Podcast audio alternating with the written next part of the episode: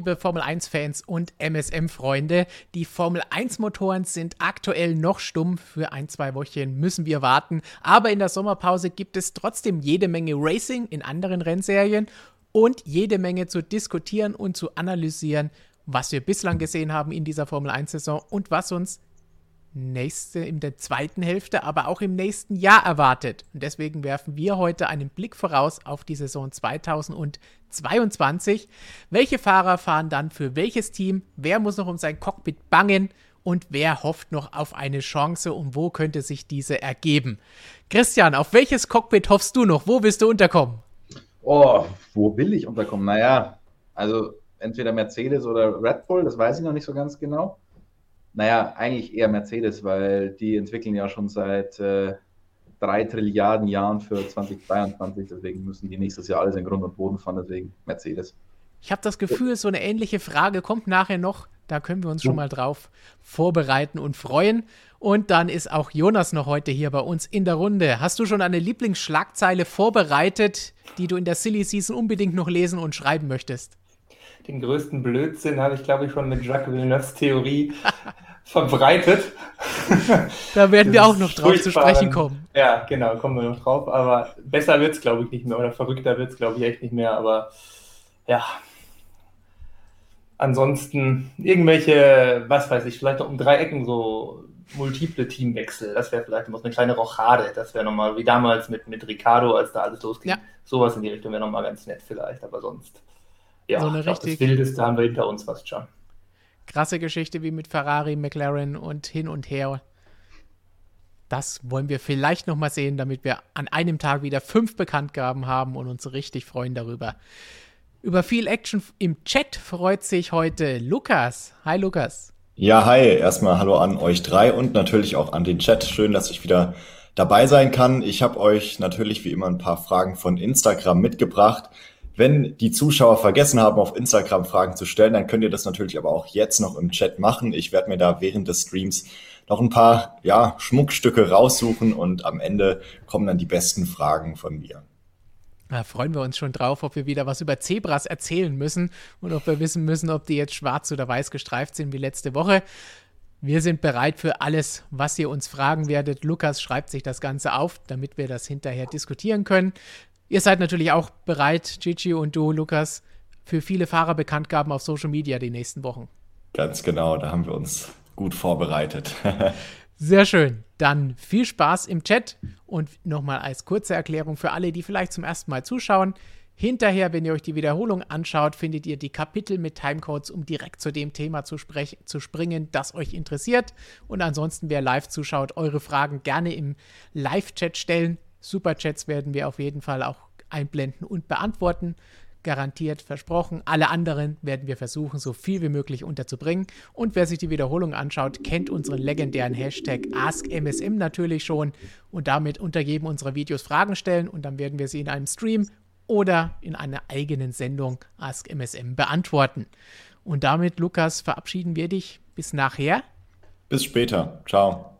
Und kümmern uns um unser Hauptthema heute und das sind die Fahrerpaarungen für die nächste Saison.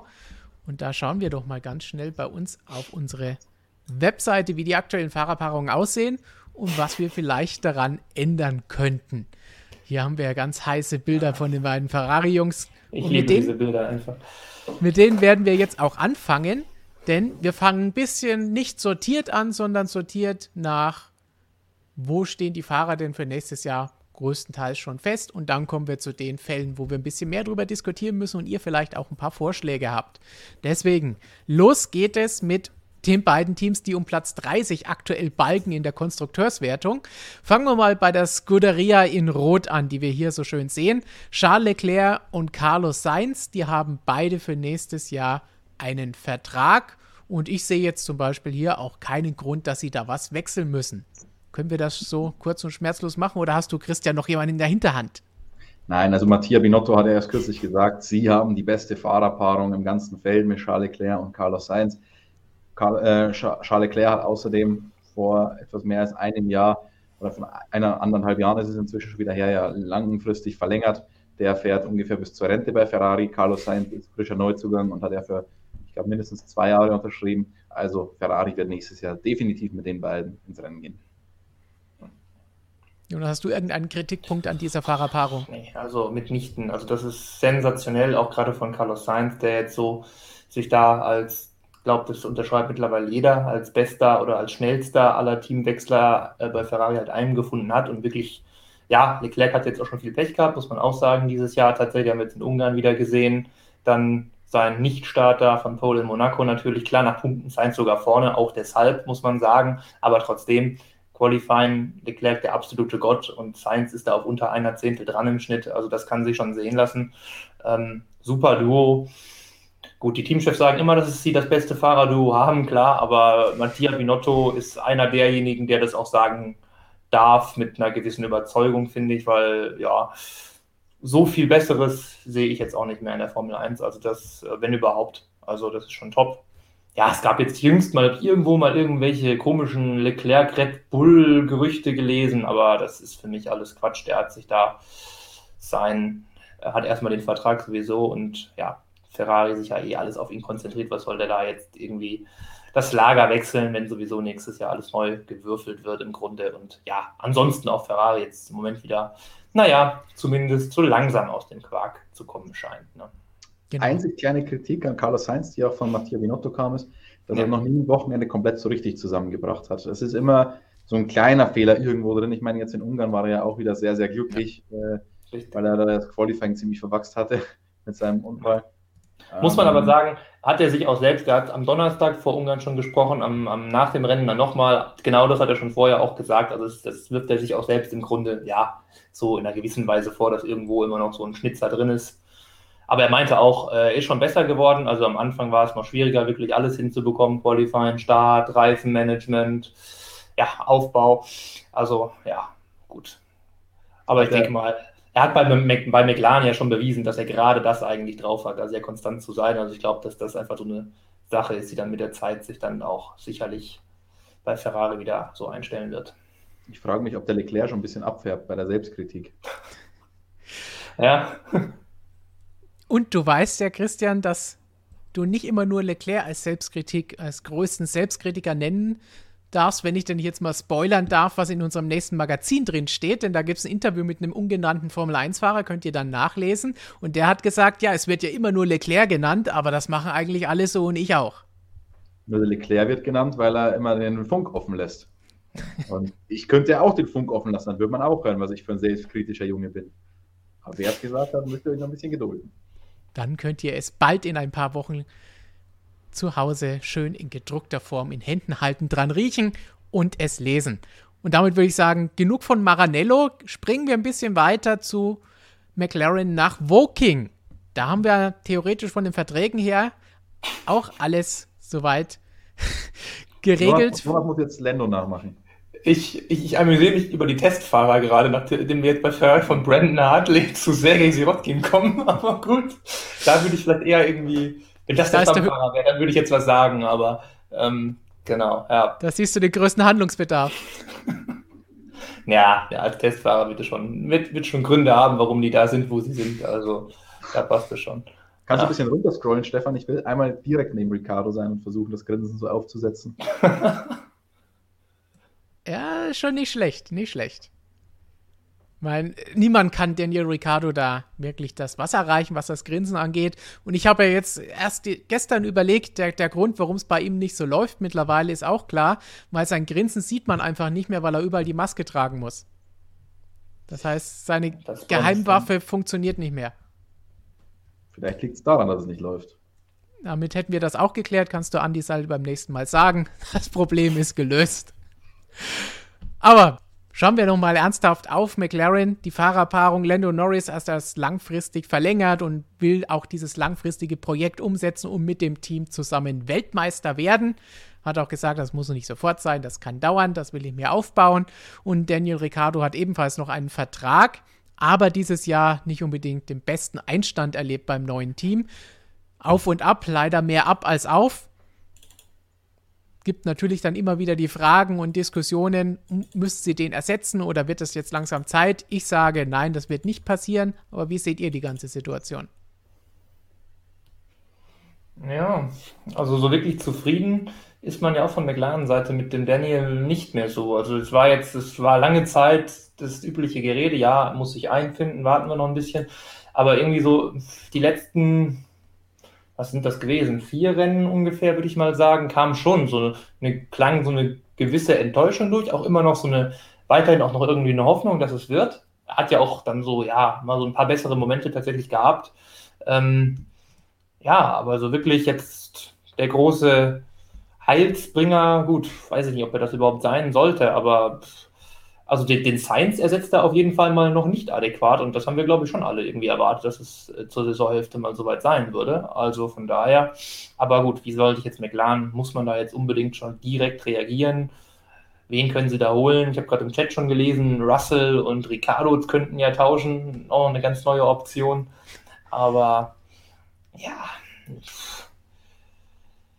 also ich, für mich ist sowas, also das ist jetzt so eine Hire-and-Fire-Politik jetzt schon nach einem Jahr, finde ich ein bisschen, bisschen sehr, sehr vorschnell. Aber Andreas Seidel ist ja dafür bekannt, gnadenlos zu sein, die Leute sofort rauszuschmeißen. Nein, ist er nicht. Ähm, ich habe mich mit der Thematik auch ein bisschen beschäftigt ja. jetzt.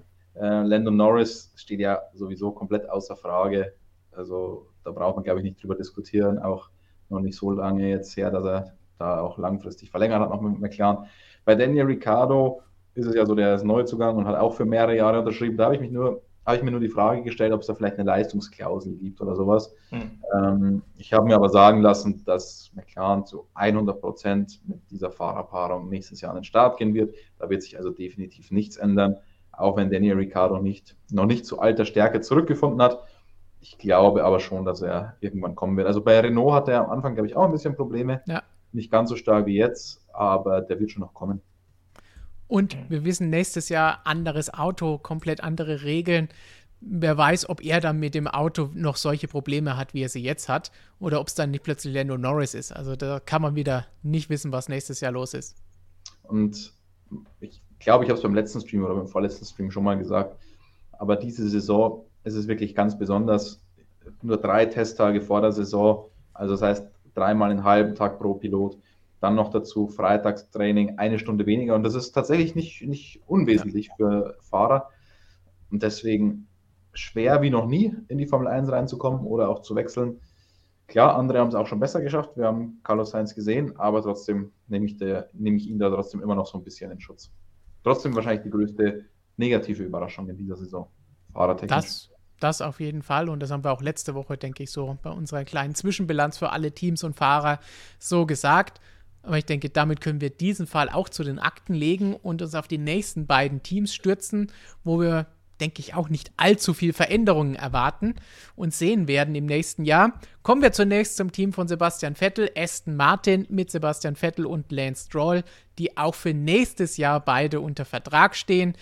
Bei Vettel als der große Heilsbringer, Weltmeister im Team und Stroll als der Sohn des Teammitbesitzers. Also ich denke nicht, dass es da großen Handlungsbedarf gibt.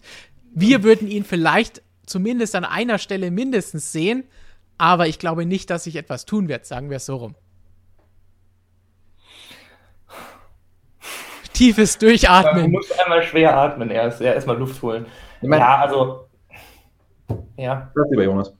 Okay.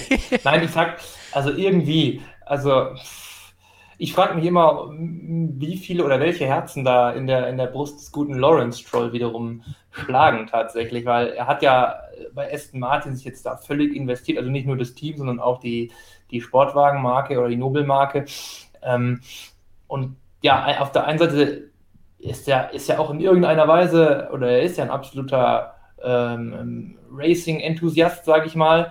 Ähm, aber gleichzeitig sagt man ja immer, oder man weiß im Grunde auch, dass er ja unbedingt alles tut, damit sein Sohn Weltmeister wird und unbedingt Erfolg hat. Aber diese beiden Sachen, ich meine, Lance Stroll, ja, er ist jetzt, haben wir schon auch schon oft gesagt, er ist jetzt kein absolute Graupe.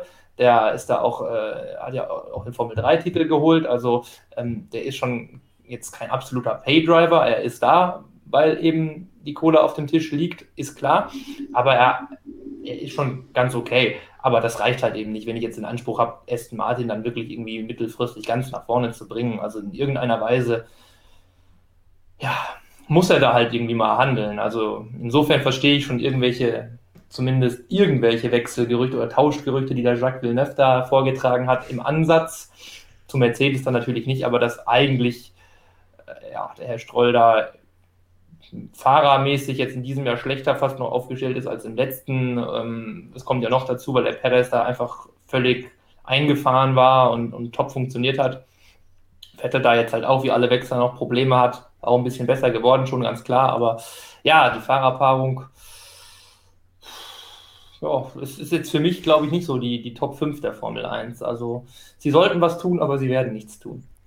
Das ist, glaube ich, die, die Zusammenfassung, die perfekt für sie passt. Oder wie Batuhan ja auch im Chat gesagt hat, Vettel holt die Big Points und Lance ist halt der Sohn vom Lawrence ja, allein wenn diese Formulierung halt so oft kommt und, und so oft auch irgendwie bemüht wird, ja, also es geschieht halt bei vielen wahrscheinlich auch immer in irgendeiner Weise aus so einem gewissen Neid, klar, ey, der, der, der hat halt irgendwie Glück, ist in eine reiche Familie geboren, darf jetzt Formel 1 fahren, das spielt halt immer irgendwie mit rein bei vielen, das, das braucht man gar nicht drum rumreden, ähm, aber trotzdem einfach immer nur dieses Image, der Sohn von, ich meine, klar, Mick Schumacher wird auch der Sohn von, von Michael Schumacher genannt, aber da geht es halt darum, dass es so eine, ja, F. Punkt, Punkt, Punkt, Punkt, Formel 1-Legende war, ja. Also, ähm, und hier geht es halt irgendwie nur ums Geld. Das ist irgendwie immer, das klingt halt direkt, das drückt ihm direkt immer so einen Stempel drauf. Ich meine, Lando Norris hat auch einen reichen Vater, da spricht kein Mensch von. Selbst bei Latifi spricht da kaum einer von, weil von Latifi einfach niemand spricht, außer er fährt in Ungarn mal die Punkte. Aber ja, das ist halt auch immer so, ja, unangenehm, finde ich. Ist aber das ganze Team auch irgendwie, ja, das sieht halt auch irgendwie ja, das, das, bringt halt dann irgendwie nicht die Emotion, die auch gerade ein Aston Martin ja irgendwie rüberbringen will. Also das ist irgendwie schwierig. Die bräuchten halt zwei richtige Sympathieträger da irgendwie. Ich denke, da sind wir uns einig, dass wir zumindest an dieser einen Position etwas verändern würden. Wir haben es ja oft genug gesagt, Jonas gerade eben auch, Stroll ist jetzt nicht der schlechteste Formel-1-Fahrer, aber für die Ansprüche, die Aston Martin hat, ist er, denke ich, nicht das, was zum Beispiel ein Vettel-Perez-Fahrerpaarung uns gebracht hätte. Dann würde ich sagen, die Stroll zu Mercedes-Gerüchte, die es da gab, die Jonas schon angesprochen hat mit dieser tollen Meldung von Jacques Villeneuve, die heben wir uns auf, wenn wir über Mercedes sprechen, weil dann haben wir da noch eine Unbedingt. schöne Diskussion mit drin. Aber das irgendwie finde ich Aston Martin, ich weiß es nicht. Ich, irgendwie habe ich so ein Gefühl, dass da im Hintergrund ein bisschen was ja. noch am Gange ist. Mein Vettel hat einen mehrjährigen Vertrag, so hieß es. Man hat nie gesagt, wie viele. Jetzt ist es ja. das erste Jahr soll aber auch da eine Ausstiegsklausel geben, sagen Leute. Äh, irgendwie weiß ich nicht. Also aus, aus dem Team muss ich gestehen, werde ich insgesamt nicht so richtig schlau. Und Lance Stroll, der Vater will ihn nicht kicken, wenn er nicht irgendwie was Besseres für ihn finden würde. Das ist, glaube ich, das Entscheidende. er müsste dann halt irgendwo anders fahren.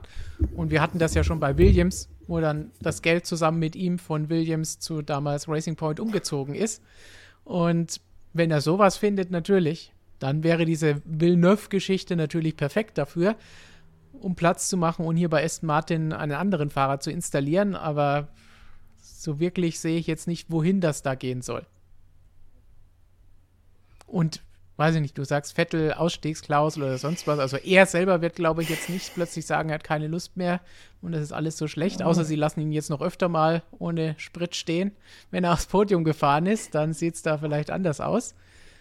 Aber ansonsten müsste das ja vom Team kommen.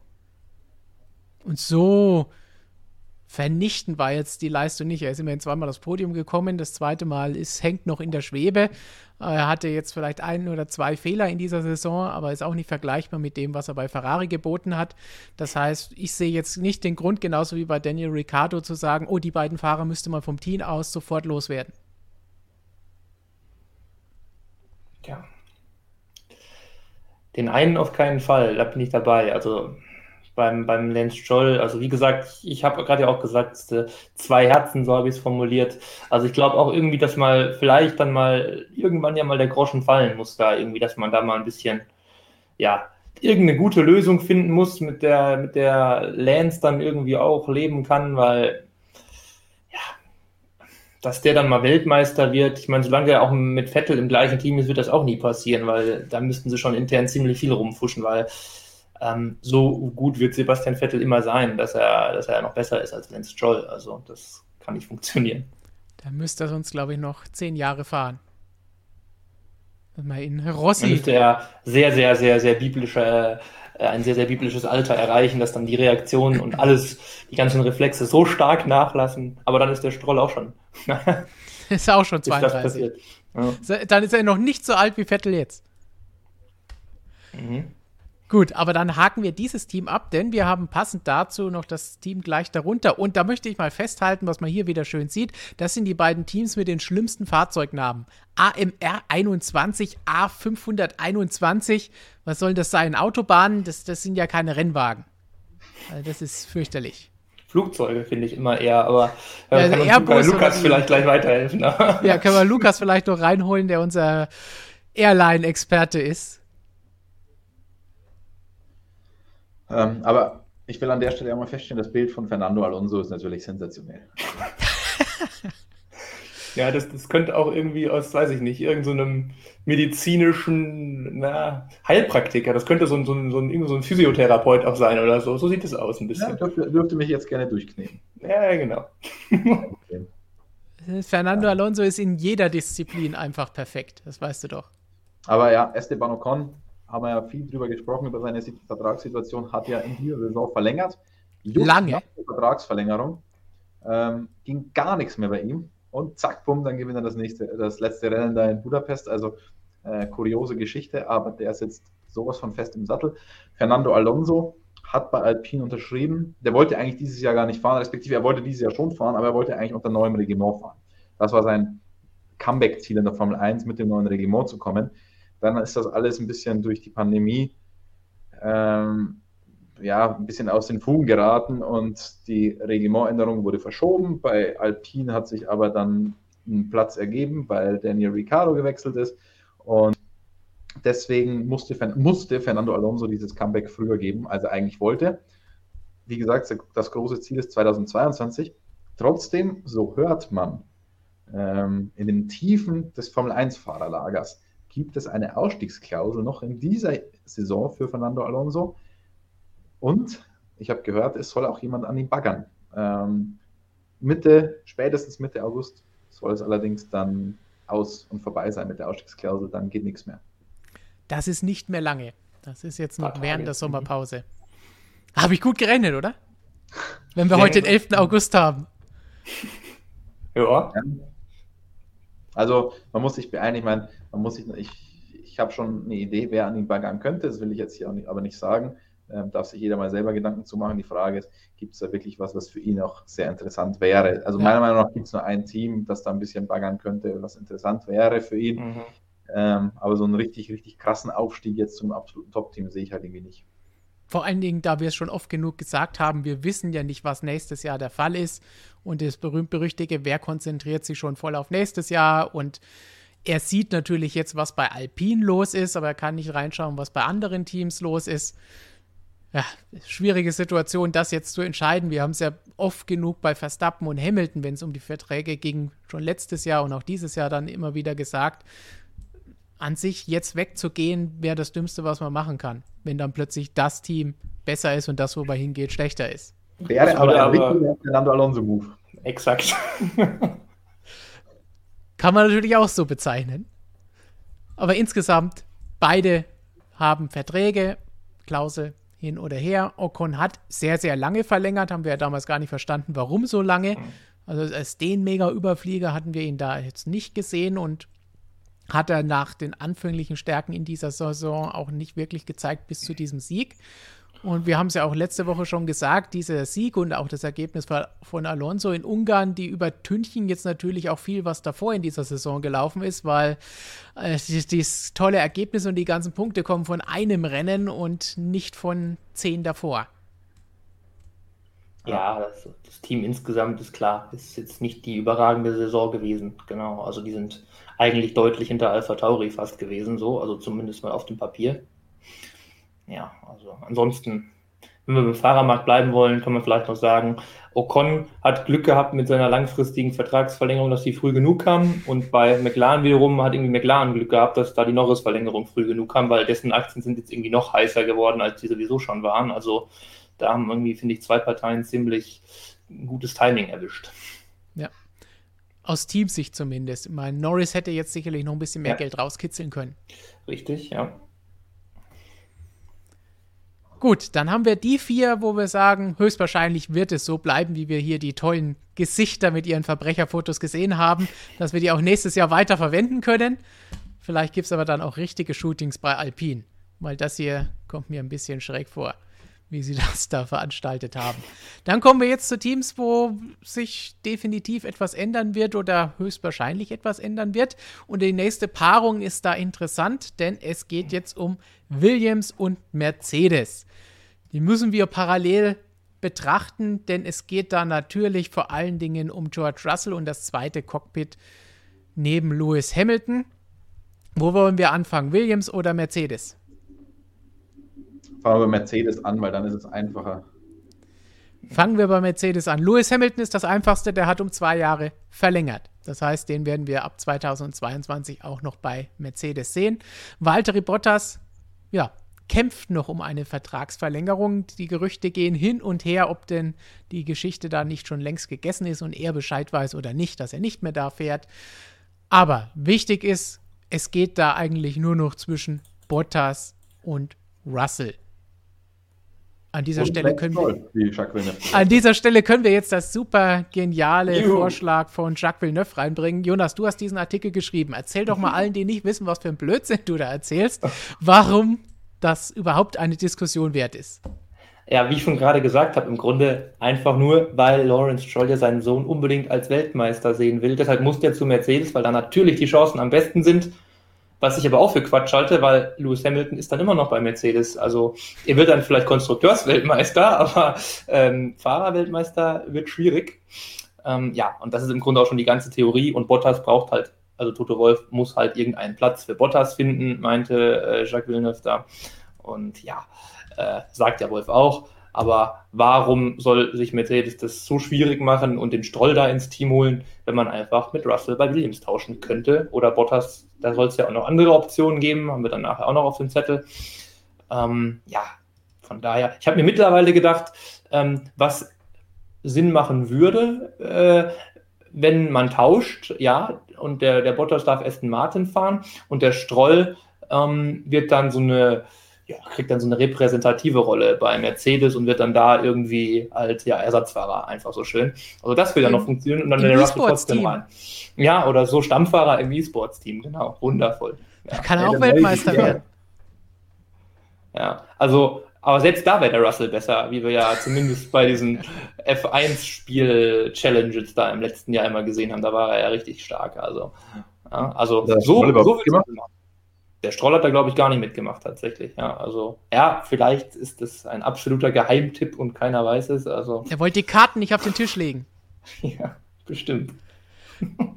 Gut, diese, wie, ja, wie also. du hier schön getitelt hast, Villeneuve mit wilder Theorie. Dann ja, ganz ja, kurz zu der wilden Theorie. Zeigt uns im Chat doch mal den Daumen rauf oder runter. Was haltet ihr davon? Bottas durch Stroll ersetzt bei Mercedes, ja oder nein? Ich glaube, von uns gibt es definitiv den Daumen so weit nach unten, wie es nur geht. Nicht nur, weil wir sagen, als Teamschiff würden wir das niemals mitmachen, weil das ist ja noch die andere Seite.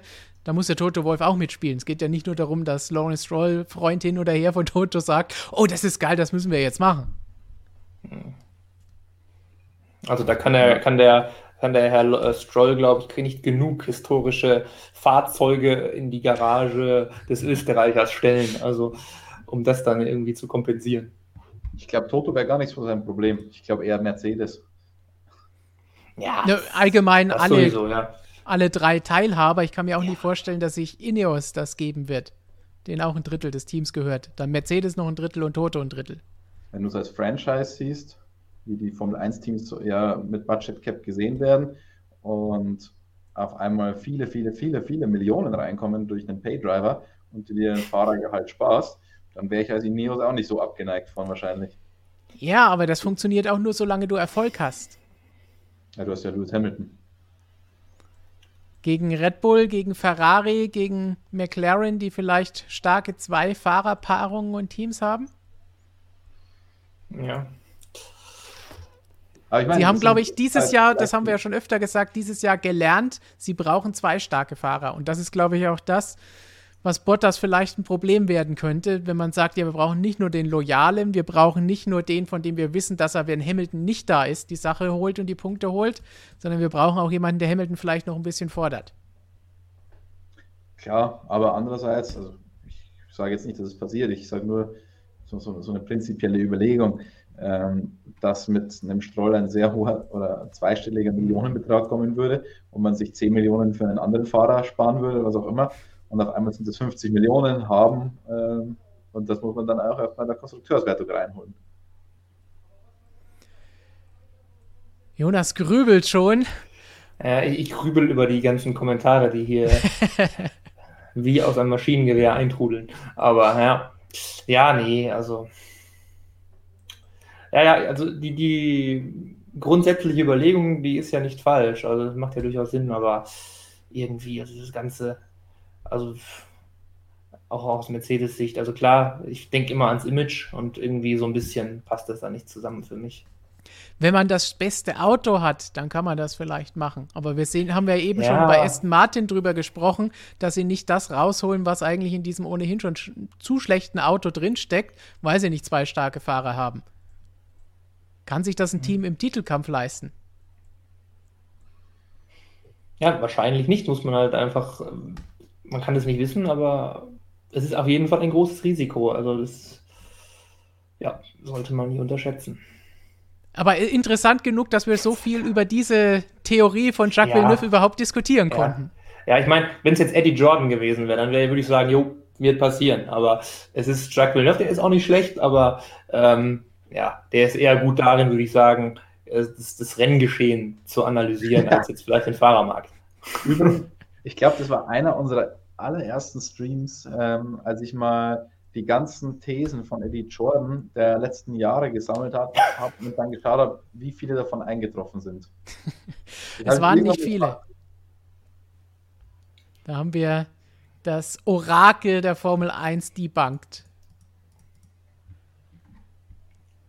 Gut, dann kommen wir aber jetzt zu der eigentlichen Diskussion. Stroll lassen wir jetzt einfach mal außen vor und tun so, als ob das nie gesagt worden wäre von Chuck und diskutieren jetzt darüber, Bottas oder Russell. Wir haben das schon öfter zwischendrin, weil die Frage schon seit Wochen immer wieder kommt, auch von unseren Zuschauern und Leserinnen und Lesern. Aber jetzt können wir darüber diskutieren. Wen würden wir holen? Bottas oder Russell? Jonas, wen würdest du neben Hamilton in dein Cockpit setzen, wenn du Teamchef wärst? Und warum? Ja, super.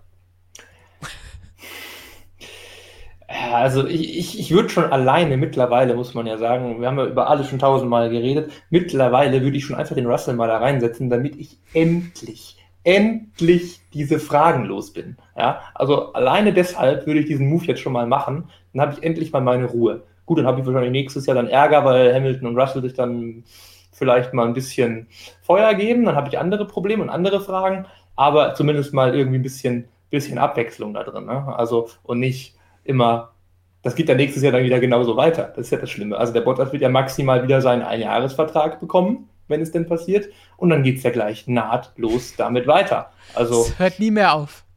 Das ist, und das geht jetzt schon seit drei Jahren so oder seit vier Jahren so. Das, das nervt auch uns zum Teil schon. Also das kann ja, also das ist ja beeindruckend, wie dann so ein Toto Wolf da immer gebetsmühlenartig Wochenende für Wochenende mehrfach am Wochenende das beantworten muss. Ja, klar, ist alles ein Job, aber ja, alleine um da mal jetzt Ruhe zu haben, will ich das schon machen. Und sportlich ist für mich der Russell dann da eh äh, auf jeden Fall so weit. Ähm, der wird es auf jeden Fall packen, sage ich mal.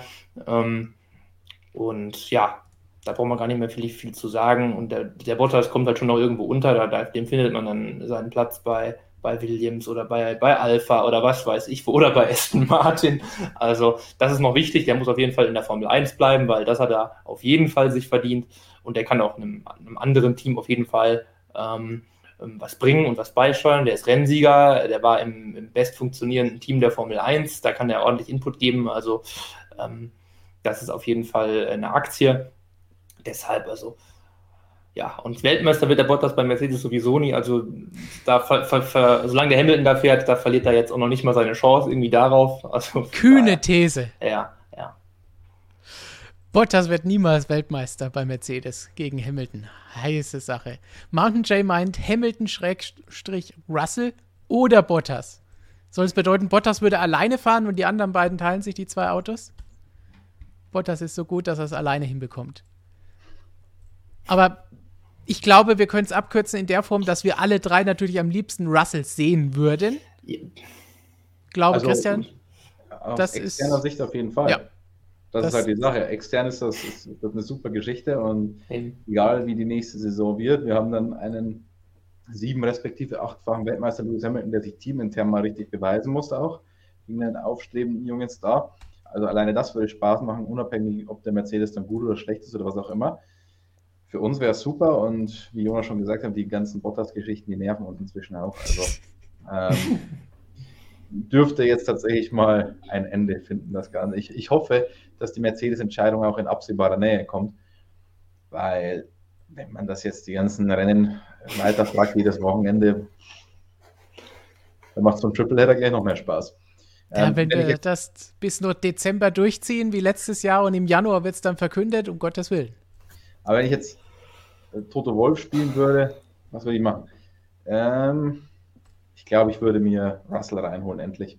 Weil der hat jetzt drei Jahre gehabt. Ich meine, Leclerc hatte ein Jahr bei Alpha und ist dann in den Ferrari gekommen. Und es war nicht zu früh. Ein Verstappen hatte ein Jahr und ein ganz kleines bisschen was bei Toro Rosso und ist dann in den Red Bull gekommen. War es zu früh? Nein. Ähm, die klar haben die dann auch bei den Top-Teams immer noch ein bisschen lernen müssen. Die sind dann noch nicht fertig angekommen, aber zu früh war es für keinen.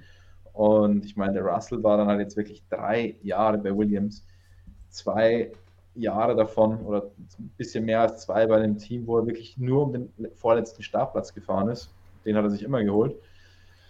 Äh, es wäre schon schade, wenn man den so ein bisschen verheizt. Und ich, ich würde ihn jetzt einfach mal hochziehen. Auch wenn ich Pokéball wäre.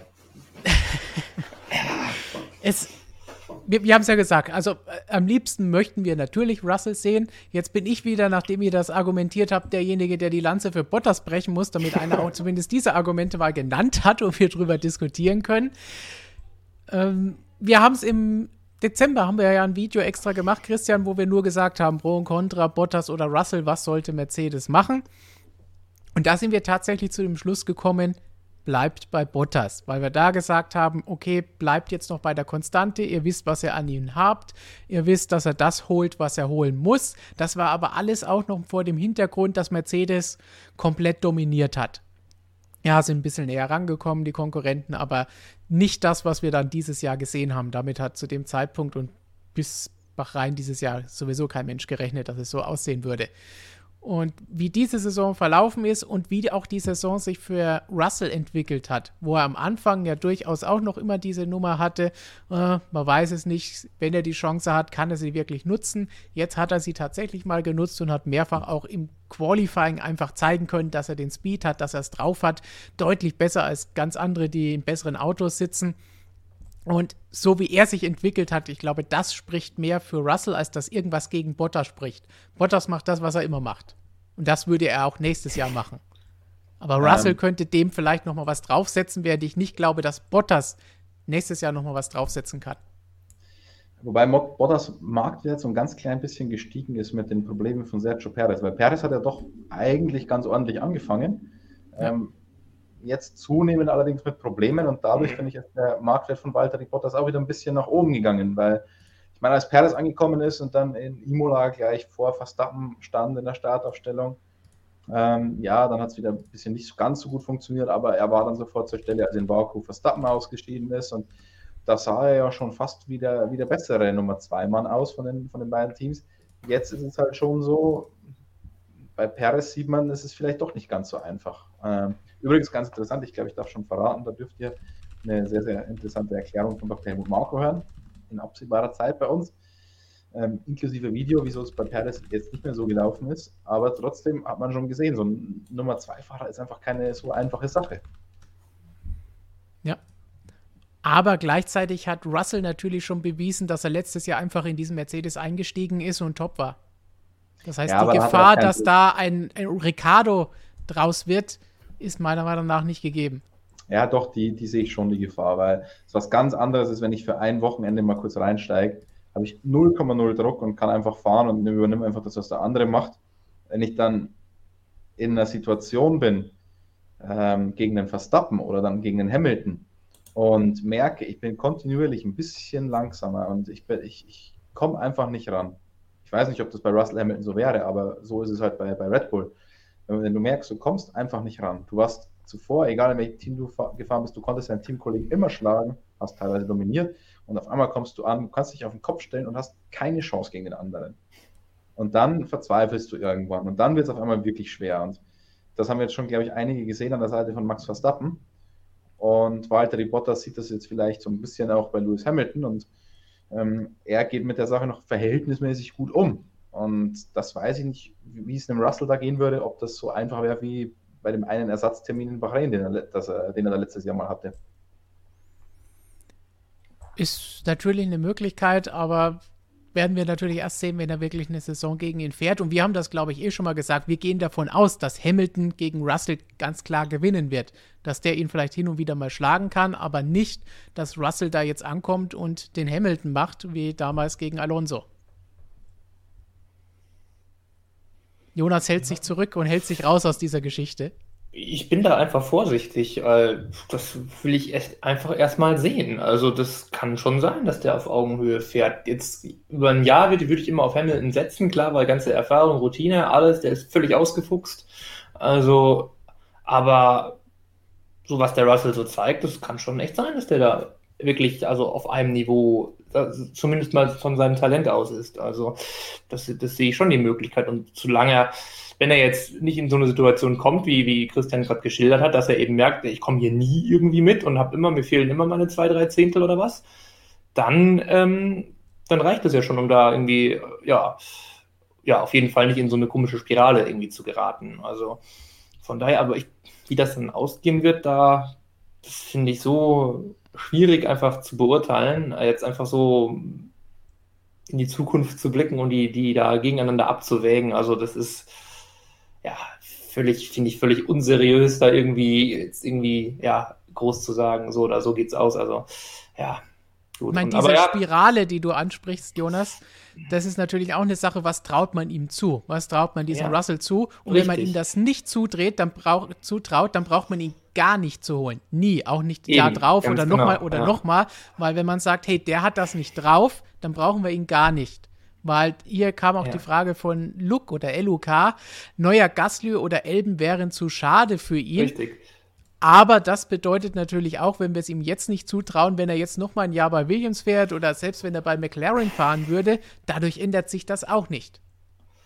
Ja, ja, aber man, es ist halt schon irgendwie so, also bei dem Perez, wenn man den jetzt noch nehmen wollen, da ist es ja echt eine andere Situation. Also der ist ja jetzt, jeder Rennfahrer denkt immer, er ist die Nummer eins und aber der ist ja irgendwie, dem, dem Perez traue ich schon zu, dass er so schlau ist, dass er weiß, äh, dass er jetzt die geile Chance bekommt, Top-Team Red Bull zu fahren und dass er da jetzt auch niemand von ihm auch erwartet. Das ist halt auch der Punkt. Das ist eine ganz andere Ausgangslage, dass er jetzt niemand von ihm erwartet, dass er Verstappen schlägt oder auch nur auf Augenhöhe fährt. Ähm, was ein Gasly als ganz, ganz junger Hüpfer irgendwie, der ja da noch zumindest so halbwegs frisch auch noch irgendwelche Titelerfahrungen im, im Hinterkopf hat und Siege in, im Hinterkopf hat, der sieht das halt noch irgendwie ein bisschen anders. Und das ist so der, der Mustertyp, der da ja dann völlig dran zugrunde gegangen ist. Albon ging ja irgendwie noch, der war ja irgendwie auch nur so der, den hat man dann einfach mal noch ausprobiert. Das war ja irgendwie nie so der, der da jetzt irgendwie schon den klassischen Weg gegangen ist. Der war ja eh der Quereinsteiger, war schon halb in der Formel E verschwunden. Ähm, also, ja, das ist, das ist ein, ein guter Punkt, aber deshalb weiß ich nicht, ob der, der, der Perez, dass das jetzt so sein Problem ist. Für mich ist es einfach eher, wie er auch schon immer erzählt hat, dieser ganz andere, ja, fast schon andere Rennserie gefühlt, der Wechsel von Racing Point eben zu Red Bull vom Auto einfach her. Also, dass ihn das halt da noch so ein bisschen zurückhält. Da ja, verstehe ich halt nicht. Du nimmst ein bisschen vorweg. Der, der Doktor hat ja. uns erzählt, dass äh, bei Perez so ein bisschen Morbus Gasly aufgetreten ist, tatsächlich.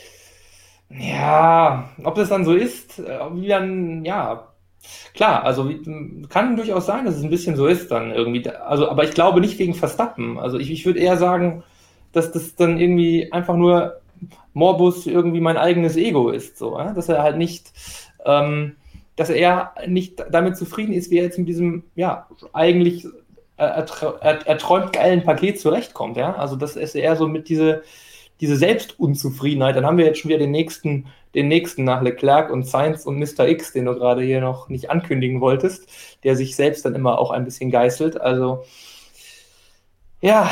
Ja, aber ist es nicht das, was alle Top-Rennfahrer von sich glauben, dass sie in dieses Auto einsteigen ja. und eben auch einem Verstappen um die Ohren fahren? Wobei das meinte ich auch schon, ja. Wobei ich den Punkt von Jonas nicht so ganz teilen kann, dass Perez zu selbstkritisch wäre ähm, zu sehr an sich arbeitet. Also zumindest öffentlich, finde ich, ist er da ganz anders. Also ja, er sagt schon ab und zu, dass es sein Fehler war, wie jetzt zum Beispiel in Spielberg, als er da Norris, glaube ich, rausgedrückt hat. Ich weiß es gar nicht mehr, so viele Rennen.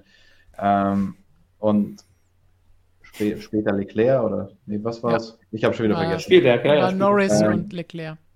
Ähm, da hat er ja gesagt, ja, das ist unsauber, das war und so. Da hat er sich schon ein bisschen selber gegeißelt, aber wenn es um Performance geht, finde ich, ist er fast ein bisschen uneinsichtig bei Red Bull. Also da würde ich mir zumindest in der öffentlichen Darstellung, das was er öffentlich sagt, ein bisschen mehr Demut wünschen noch. Werden wir uns auf jeden Fall anschauen, wenn wir auch tatsächlich über Red Bull reden. Schneller Fallrückzieher zu Bottas und Russell. Haben wir da noch was zu sagen? Wen wollen wir davon im Cockpit sehen? Vorhin im Chat habt ihr schon mal von alleine kurz so ein bisschen abgestimmt. Da war es relativ ausgeglichen, vielleicht ein bisschen mehr in Richtung Russell. Ich meine, wir haben gesagt, wir würden Russell gerne sehen, aber wen würden wir als Teamchef nehmen? Christian, du hast gemeint, es wird an der Zeit, Toto will es auch sagen. Jonas, was also, meinst du? Ja. ja, Russell, Russell, Russell, rein damit. Also nicht nur aus deiner Sicht ich hab, sollte ja eben schon als Teamchef eigentlich antworten, nicht als Fan. Da ist ja eh klar, was ich mache mittlerweile. Aber auch als Teamchef, ja. Wie gesagt, es nervt. du würdest Michael zustimmen hier im Chat, der sagt Kimi. Ja, gut, fliegender Finnenwechsel geht auch einfach, klar. Also gar kein Thema. Christian, du hast eben angesetzt. Nee, nee, alles gut. Ich denke mir nur, wenn, wenn ich Kimi reinsetzen würde, dann würde ich auch einen Stroll reinsetzen. Und das meine ich jetzt ernst. Also das meine ich wirklich ernst. Ja, also. hast du zumindest noch eine Perspektive, weil Kimi, da setzt du da auch nur ein Jahr rein. Wenn überhaupt, so lang. Jonas Fehling hat diesen äh, Stream verlassen. Gedanklich ja. geht bei mir gerade. gefragt, ob ich mit dir mit deinem Kopf hier Basketball spielen kann. Wenn du so immer so hoch und runter, muss ein bisschen, muss ein bisschen höher noch. Ich kann nicht nur höher. Naja. Gott, Gott sei Dank können Podcast-Hörer das jetzt nicht sehen. Aber die passende Frage im Chat gibt es jetzt auch schon von Philipp. Wer fährt dann bei Williams? Das ist doch die perfekte Überleitung, denn wir haben mit dem Mercedes angefangen. Wenn Russell denn. Ja. Waren zwischendrin bei Red Bull, wo wir danach dann auch wieder hingehen, aber jetzt gehen wir zurück zu Williams. Wir springen wild hin und her in der Startaufstellung. Und bei Williams, wenn Russell geht, dann brauchen die natürlich einen neuen Fahrer. Und wir hatten am vergangenen Wochenende ein Interview mit dem Teamchef. Jos Capito hat mit Christian gesprochen oder umgedreht, wer weiß. Und der hat als erstens, wenn ihr das Interview noch nicht gesehen habt, solltet ihr euch das auf jeden Fall noch reinziehen. Und hier ein kleiner Vorgeschmack, was er zu George Russell gesagt hat. Ähm, ja. Da kann man, ich, ich weiß, ihr könnt da immer nicht so viel zu sagen, aber wie sieht es denn aus? Bist du zuversichtlich, dass ihr den George noch ein Jahr behalten dürft, muss man ja wahrscheinlich sagen, oder Glaubst du, ihr verliert ihn langsam? Das, das kann man schlecht sagen. Ich würde mir für den George wünschen, dass er nächstes Jahr Mercedes fährt, weil er, er, er, ist, er ist so weit jetzt. Er hat, er hat bei Williams drei Jahre Erfahrung. Er hat sich so entwickelt und so gut entwickelt. Man hat es auch letztes Jahr gesehen, als er den Mercedes gefahren ist. Er ist reif genug, in ein Team zu gehen, wo er Weltmeister werden kann. Und er hat das verdient. Also ich würde das unterstützen, wenn er die Chance hat. Wenn er die nicht bekommt, dann wäre es natürlich toll für uns, wenn er bei uns bleibt. Und ich denke auch, er fühlt sich so wohl, dass er gerne bei uns bleiben würde, falls er nicht die Möglichkeit hat, zu Mercedes zu gehen. Aber ich unterstütze ihn da absolut voll, wenn er die Chance hat, weil er hat die verdient. Das heißt, ein Formel 1 Teamchef ist schon mal ganz klar auf unserer Linie und sagt Russell zu Williams halt noch nicht derjenige, der die Entscheidung bei Mercedes trifft. Aber Just hat dir auch noch was verraten, wie es, oder ja, da, hier war er sehr offen und ehrlich. Bei den anderen Sachen, bei der anderen Fahrerfrage, ob denn dann ein Bottas für sie interessant wäre, da war er ein bisschen zurückhaltender. Das hat sich so angehört. Wenn er die Chance hat, würdet ihr im Gegenzug den Valtteri ganz gerne wieder zurücknehmen? Er hatte auch schon eine Vergangenheit in Grove. Ja, das muss man sehen. Es gibt ja einige, die eine Vergangenheit in Grove haben. Die, die, die Moment, also man muss, äh, ich glaube, den Aufwärtstrend, den wir bei Williams im Moment haben, der führt dazu, dass alle, die keinen festen Sitz fürs nächste Jahr schon haben, dass alle interessiert sind, für Williams zu fahren. Und das hätte ich mir am Anfang der Saison nicht vorstellen können. Und das ist eigentlich eine gute Entwicklung. Und damit können wir uns im Moment wirklich zurücklehnen und einfach abwarten, was passiert. Es hängt alles davon ab, was, wann was für den, für den George fix ist. Und da habt ihr es gehört, Jus Capito passt sich auch an MSM Live an. Er sagt abwarten. Das heißt, uns kann niemand mehr kritisieren. Formel 1 Teamchefs sagen das auch ganz genauso. Aber was sehr interessant ist, er sagt auch, Bottas ist nicht der Einzige, der sich für dieses Cockpit interessiert, seit es bei Williams in dieser Saison einen Aufwärtstrend gibt. Und das stimmt. Die Liste an potenziellen Fahrern, die ich hier aufgeschrieben habe oder die in letzter Zeit damit in Verbindung gebracht wurden, die ist ganz schön lang. Also wir haben jetzt klar Bottas, wir haben aber auch immer wieder den Namen Nico Hulkenberg, den du hier auch angesprochen hast, der auftaucht. Wir haben die beiden Mercedes Formel E-Fahrer, die zuletzt spekuliert wurden, dass Nick de Vries oder Stoffel van Dorn da vielleicht in Frage kommen würden. Wen würdet ihr von diesen Fahrern oder ganz anderen Fahrern sehen? Wer könnte Williams helfen? Hm. Das ist eine gute Frage. Weil da, kann, da hat man jetzt wirklich eine große Auswahl. Ja. Das ist nicht so der oder der, sondern das ist eine sehr, sehr große Auswahl. Das ist nicht nur einer gegen einen, da hat man wirklich extrem viele Fahrer. Und auch wenn wir sagen, irgendwo anders geht jemand wie Bottas, dann kommt er hier in, ins Spiel. Und da könnte es für diese Fahrer auch wieder interessanter sein, seit man sieht, bei Williams geht es bergauf. Also ich sag mal so, Russell hat man nicht in der Hand. Das heißt, wir gehen jetzt mal davon aus, der ist weg, wenn wir ja. Fahrer aussuchen dürfen. Und dann muss man ja eigentlich gleich zwei Fahrer aussuchen. Richtig, weil das ist, wäre noch der Punkt, den wir hinterher ansprechen müssen. Wollen wir Latifi behalten oder nicht? Und ich meine, Latifi ist ein bisschen besser als sein Ruf, aber nur ein bisschen besser, will ich da sagen. ähm, ja, er hat mehr Punkte geholt als, als Kollege Russell und ja. er war halt dann auch wieder da, als, als man da sein musste. Äh, man muss aber dazu sagen, es war auch mit Abstand sein bestes Qualifying, sein bestes Wochenende insgesamt in dieser Saison. Ähm, bei allen anderen Rennwochenenden wäre er so weit weg gewesen von dem Russell, dass ähm, der, der, gute George da sicher mehr Punkte geholt hätte. Deswegen insgesamt, wenn man wirklich jetzt nur auf die Performance schaut, dann würde ich da auch eine Änderung vornehmen. Williams soll ja in der Situation sein, in der finanziellen, komfortablen Situation, da nicht unbedingt darauf angewiesen zu sein. Am Ende wird trotzdem das beste Gesamtpaket entscheiden, wie man da gerne mal so sagt. Wenn man nicht sagen will, ja, der fährt auch, weil er Geld hat. Ähm, äh, zwei Fahrer. Hm. Huh. Mein, einer ihrer Ersatz- und Simulatorfahrer hat sich ja selbst eliminiert. Aber ja, ich würde definitiv den Bottas zurücknehmen, definitiv. Ist natürlich das Risiko, dass der gebrochen ist und gar nichts mehr auf die Kette bringt, aber das glaube ich nicht. Ich glaube, dafür ist er noch zu ehrgeizig und, ja. ähm, und er ist einfach auch zu gut, als dass er einfach die Formel 1 komplett verlassen sollte. Und bei Williams im Aufwärtstrend, und er kennt das Team an sich ja auch schon, auch wenn sich da viel getan hat. Also da, den würde ich sicher nehmen, wenn ich ihn kriegen könnte. Ja. Und dann hätte ich noch einen Platz zu vergeben. Jonas darf jetzt aber mal sagen, während ich mir noch den anderen Platz überlege. Genau, im Chat wird hier schon einer, den mhm. wir hier als Ersatzfahrer sehen oder als Testfahrer, Jack Aitken wird hier auch genannt im Chat. Ja. Sollen wir nicht vergessen, aber ich würde sagen, das können wir vergessen. Ja, also es wäre schon sehr irgendwie überraschend, ne? aber Gut, er hat ja da seinen einen, einen Einsatz auch gehabt, aber war jetzt in Ordnung irgendwie, aber das war es dann auch, aber war ja jetzt auch nie der Überflieger irgendwie mal irgendwie in der Formel 2 und so. Also ja, ja also ich bin auch dabei, also Bottas wäre da eigentlich wirklich meine, meine erste Wahl, auf jeden Fall. Ähm, der ist so auch einfach noch im Saft, wenn man jetzt mit einem, mit einem Nico Hülkenberg vergleicht, der ist jetzt wirklich noch voll drin und ich sehe da auch keine, keine Probleme, dass der jetzt irgendwie ähm, gebrochen ist. Genau, also ganz im Gegenteil. Ich glaube, der ist so ein, äh, so, so, so, ein Typ, der einfach immer überall das Maximum rausholen will. Also das ist dann auch, auch will dem müssen wir erst mal schauen, wie die dann nächstes Jahr drauf sind. Von daher performancemäßig. Ähm, das wäre schon, wär schon ganz gut, ähm, denke ich, für alle Seiten. Ähm, ja, also das ist, steht für mich dann ganz oben. Und dann, ja, dann kann man wieder von einem Hökenberg träumen. Ähm, aus deutscher Sicht. Aus deutscher Sicht, genau. Ähm, und ja, also irgendwie, es wäre halt schön, wenn, wenn es Gelegenheit gäbe, irgendwie so, naja, so mal ein paar Testläufe zu machen, dass man mal so ein paar ausprobiert. Ne? Also wir haben ja eben, wann war das denn noch? Vor, vor schon ein paar Jahre her, da haben wir doch mal irgendwann überlegt, in, in der, als der Kubica dann kam, dann, dann war doch mal der Gedanke, äh, ist das jetzt so eine Art, in Abu Dhabi war es, glaube ich, äh, soll das jetzt so eine Art Shootout werden, wer dann da jetzt das Cockpit bekommt?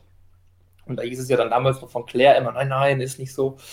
Ähm, sowas in der Form würde ich mir jetzt irgendwie wünschen, dass die mal irgendwie so ein bisschen so richtig schön oldschool, so drei, vier Fahrer, was weiß ich, privater Test, aber naja, es ist heutzutage Shootout ja alles. aller Pizzonia ja. und Heidfeld. Ja, genau. Sowas finde ich schön, weil irgendwie, ja, also ich meine, ich würde niemals an Nico Hülkenberg zweifeln, ne? aber ich, ich zweifle halt einfach irgendwie daran, dass Zeit vergeht, so halt, ne? An, Andererseits, nächstes Jahr ändert sich generell so viel, dann ist für alle so alles nochmal neu. Das ist so gesehen eigentlich eine ganz gute, ein ganz gute, gutes Jahr jetzt vielleicht wieder für so eine Rückkehr.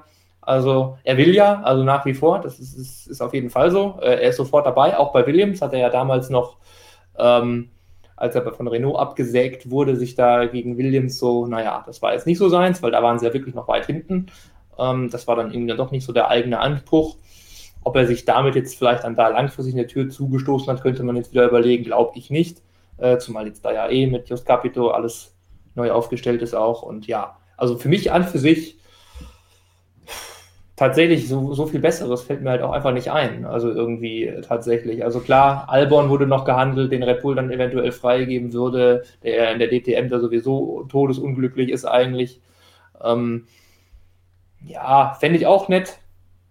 Aber ja, pff, das ist echt eine schwierige. Deshalb, so ein Shootout muss irgendwie sein, weil ich kann das auch schwer einschätzen, wer da jetzt wirklich für Williams der beste Mann wäre. Also Latifi, klar, wie wir das eben auch schon bei Mercedes hatten, die Millionen, die er mitbringt, man braucht sie nicht mehr unbedingt, aber wenn man jetzt irgendwie einen anderen Fahrer hat, der vielleicht nur ein, zwei Zehntel besser ist, dann denkt man sich vielleicht, ja, okay, äh, dann nehme ich vielleicht doch lieber das Geld. Also die sind auch froh, wenn sie da weniger ausgeben müssen, investorenmäßig. Also deshalb, ähm, Bottas und ja, haben wir noch irgendwen vergessen, der es noch gibt. Quiat lese ich hier. Ich Dann eher Albon. Ähm, bei Hawkins muss, muss ich Lewis zitieren. Ich will auch das Zeug, was ihr da raucht. ja, also. Ich, ich, ich glaube, dass, wir, dass ähm, wir Daniel Quiat nochmal sehen werden. Was schade ist, weil richtig vielversprechend am Anfang war, aber ja. wurde leider komplett verschlissen. Und ja, ja noch Elben ein ist so ein bisschen gut, die, ja. gleiche, die gleiche Richtung ja. gegangen. Und Hülkenberg, ja, wir haben letztes Jahr im Winter schon darüber diskutiert, dass es heißt, so, wo könnte der wiederkommen? Aber er ist halt jetzt auch schon eine ganze Weile raus aus der ganzen Geschichte. Und also. wir haben auch bei Fernando Alonso gesehen, dass man dann entsprechende Anlaufzeit braucht, egal ob jetzt letztes Jahr mal eingesprungen ist oder nicht. Ja, aber da sehe ich es ein bisschen anders, weil sich so viel bei den Regeln ändern wird, dass da die aktuellen Fahrer keinen so großen Vorteil haben werden. Dann gibt es mehr Testfahrten und dann hoffen wir mal, dass sich ein Hülki nicht verletzen würde auf dem Fahrrad vor Saisonstart, wie bei Alonso passiert ist. Hm, Hülki, das Weil er sich so dann nicht selbst ersetzen kann. ähm, Hülki, das wäre halt so ein bisschen die aller, aller, aller, allerletzte Chance irgendwie. Ja ähm, die ich ihm auch gönnen würde. Und irgendwie würde ja. ich schon noch, irgendwie würde ich es trotzdem noch mal gerne sehen in Hülki. Und ähm, die, diese zwei Einsätze, die er da hatte, die fand ich auch gut. Also das hat, auch, hat mir auch Spaß gemacht äh, letztes Jahr im Racing Point. Ähm, wer mir ein bisschen zu kurz kommt im, im, Chat, weil auch viel De Vries kommt und so weiter, wenn hätte ich noch gerne mal den, den Van Dorn noch mal gesehen. Weil das ist der Punkt, den ich jetzt gebracht hätte, wenn wir unbedingt nochmal über die Mercedes-Fahrer bei der Formel E sprechen müssen. Denn auch wenn der Teamchef sagt, die haben für nächstes Jahr beide Vertrag und die bleiben hier, aber wir wissen ja, wenn die Formel 1 klopft und auch ein bisschen Geld im Spiel ist oder der Motorenpartner Mercedes hier mit dabei ist, dann kann sich da unter Umständen ja was tun. Aber ich würde auch sagen, Van Dorn hätte es vielleicht eher verdient, nochmal eine Chance zu bekommen. Und die Tatsache, dass De Vries jetzt Meisterschaft führender ist und Van Dorn nicht, eher ein bisschen weiter hinten. Naja, ganz ehrlich, was sagt diese Formel E-Saison schon über Also, Christian, wir haben es letzte Woche gesagt, wir haben bei uns auf der Webseite einen Artikel, ich kann den ja jetzt nochmal hier schnell raussuchen und nur die Überschrift vorlesen, das wird alles beantworten, alle Probleme, alle Dinge, die ihr jemals mit der Formel E hattet. Hier steht's, Pro und Contra, sind 18 Titelkandidaten vor dem Finale zu viel? Also. Noch Fragen? Ich glaube, da kann man jetzt nicht sagen, dass De Vries der Bessere ist. Und und dass, dass der eher eine Chance verdient hätte als Van Dorn anhand dieses Meisterschaftsstandes oder anhand dieser Formel E-Saison. Zumal, ich habe es jetzt nicht ganz genau verfolgt, aber ich glaube, Van Dorn hatte schon auch ganz gut Pech in der Saison. Ja. Wie ungefähr jeder Fahrer, weil das sonst ja. so nicht beieinander.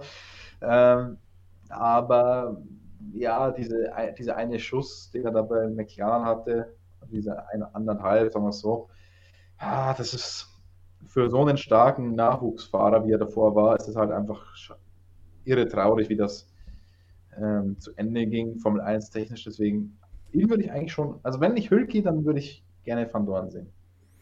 Hier kommt noch ein neuer Name von Anthony. Dann lieber der Frederik Vesti anstatt Van Dorn, der natürlich auch ein Mercedes Junior ist. Hat irgendjemand verfolgt, wie der sich aktuell so schlägt in den Rahmenrennserien? Ich glaube ordentlich jetzt, aber nicht komplett überragend. Also da ist auch gerade so in, in, den Nachwuchsserien, bis auf äh, Dennis Hauger in der, in der Formel 3, ist da jetzt auch kein Dominator irgendwie unterwegs. Mhm. Ja, Westi ist Wie Vierter in der Formel 3. Er hat 80 mhm. Punkte, Hauger hat 152. Ähm, Hauger ist für mich aktuell der, der Nachwuchsfahrer, der am meisten heraussticht. Ähm, und sonst, ja, ich meine, in der Formel 2 haut mich jetzt auch keiner so richtig, so richtig, richtig, richtig vom Hocker, muss ich sagen. Da gibt es schon ein paar ordentliche, aber jetzt keiner, kein Leclerc, kein Russell, kein Van Dorn oder sowas dabei. So, so, so wirklich haben wir uns jetzt im Kreis gedreht, aber noch nicht ja. so richtig gesagt, wem wir neben Bottas denn dieses zweite Cockpit geben würden. Also Van Dorn ist bei Christian und mir in, gut in der Gunst, aber so richtig überzeugt sind wir trotzdem nicht, dass es vielleicht nicht doch eine bessere gibt. Also bei mir ist er auch ganz gut in der Gunst. Also haben wir gerade echt vergessen. Also bin ich auch echt dabei. Der hatte nicht nur in der Formel E-Saison Pech, der hatte auch in der Formel 1 Pech, dass er mit Alonso im Team war, in seinem ersten Jahr da. Also würde ich auch nochmal, würde ich ihm auch gönnen tatsächlich. Aber ja, ob das dann da jetzt so passieren wird, also ich wollte es jetzt auch nicht entscheiden. So, also Hülkenberg, Van Dorn, beides lange Namen, ist auch schlecht für Überschriften. Vielleicht doch jemand anderen. Also. Doch Latifi lassen. Aber ich glaube, äh, irgendwie dann Hülkenberg oder Van Dorn gewinnt Qualifying Generalprobe in Australien oder was ist noch lange Österreich oder irgendwie sowas. Oh je, oh je. Ich glaube, das müssen wir dann doch nicht schreiben. So stark wird Williams im nächsten Jahr nicht sein. das wäre genau. zu lang. Killer ja. Raccoon hat noch Pascal Wehrlein als Option für Williams in den Ring geworfen. Wurde öfter von mehreren im Chat hier genannt. Pascal ist aktuell. Verlängert in der Formel E bei Porsche? Ist in aktuell bei Porsche in der Formel E. Wurde doch heute, oder wann kam das heute? Als? Werksfahrer und eben im Überfliegen, als ich die anderen News gesucht habe, haben wir hier auch den Artikel von Robert, wo drin steht, Porsche startet auch nächstes Jahr mit seinen beiden deutschen Fahrern, Pascal Wehrlein und André Lotterer. Beide mit Formel 1 Vergangenheit, bei Lotterer ganz kurz, aber immerhin. Ja, den hätte man auch noch nennen können. ja, ich glaube, das ist sehr weit hergeholt. Ja, also es ist, es ist eine, eine, eine spannende Geschichte, wer da wirklich dann im Williams landen wird. Können wir da, glaube ich, mal festhalten. Also wir wünschen uns, glaube ich, alle am meisten den, den Nico noch. Ähm, aber ja, ob das dann passieren wird. Also aus deutscher Sicht mit Bottas Hülkenberg würden wir natürlich sofort zustimmen. Bottas Hülkenberg, irgendwie hätte das was, ja. Aber wofür sie sich dann am Ende entscheiden. Und es, dadurch, dass Williams diesen Aufwärtstrend hat, ist es auch wirklich interessant, weil sonst darüber zu diskutieren, wer fährt bei Williams zwei Sekunden hinter dem Rest des Feldes hinterher, Grauenhaft. das war nicht wirklich interessant. Aber das, wie du eben gesagt hast, das ist jetzt tatsächlich spannend. Ja, wenn es darum ginge, dann würde ich Ihnen das überhaupt nicht wünschen, dahin zu gehen. Also dann, wenn es da wie vor drei Jahren noch läuft, nee. Also, aber so, ja. Also ich meine, irgendwer muss, muss, halt diesen Russell da irgendwie beerben dann. Also das ist ja ohne Russell der Williams ja fast nach wie vor ähnlich schlecht. Also der Latifi ist ja, wie wir gesagt haben gerade, sich auch so. Also der hat schon ein noch schlechteres Image, als er ist. Aber zu holen wäre ja nicht mal, also sie holen ja so schon nichts eigentlich auf dem Papier bis jetzt, bis jetzt auf Ungarn. Aber man sieht es ja im Qualifying und auch im Rennen dann in einer Form. Zeitweise ist dann der Latifi mal vor am Anfang des Rennens ein bisschen dabei, aber irgendwann setzt sich dann doch der Russell dann deutlich ab. Also ja.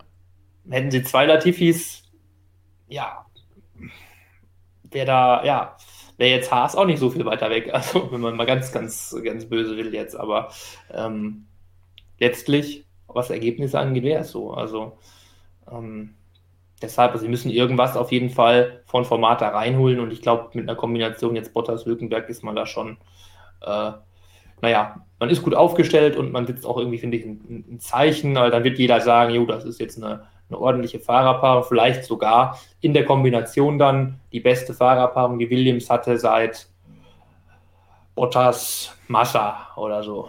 Keine Ahnung. Ich würde sagen, besser als das. Montoya. Hm? Schumacher Montoya, ja, ja, genau. Ich glaube, das kommt eher hin als Bottas Massa. Massa war zu dem Zeitpunkt schon ein bisschen über den Zenit hinaus. Ja, ja, aber es war ja, auch irgendwie ganz okay. Erst hatte er den so ein bisschen tatsächlich, ja. Also es war schon irgendwie ganz, das war schon jetzt nicht so schlimm. Also gut, der Mercedes-Motor war, glaube ich, der eigentliche Hauptfahrer da. Das aber, war eigentlich der Frühling. der war der Frühling, genau. Aber ja, Schumacher Montoya ist natürlich legendär. Nochmal eine andere, eine ja. andere Dimension. Wow. Aber was ich.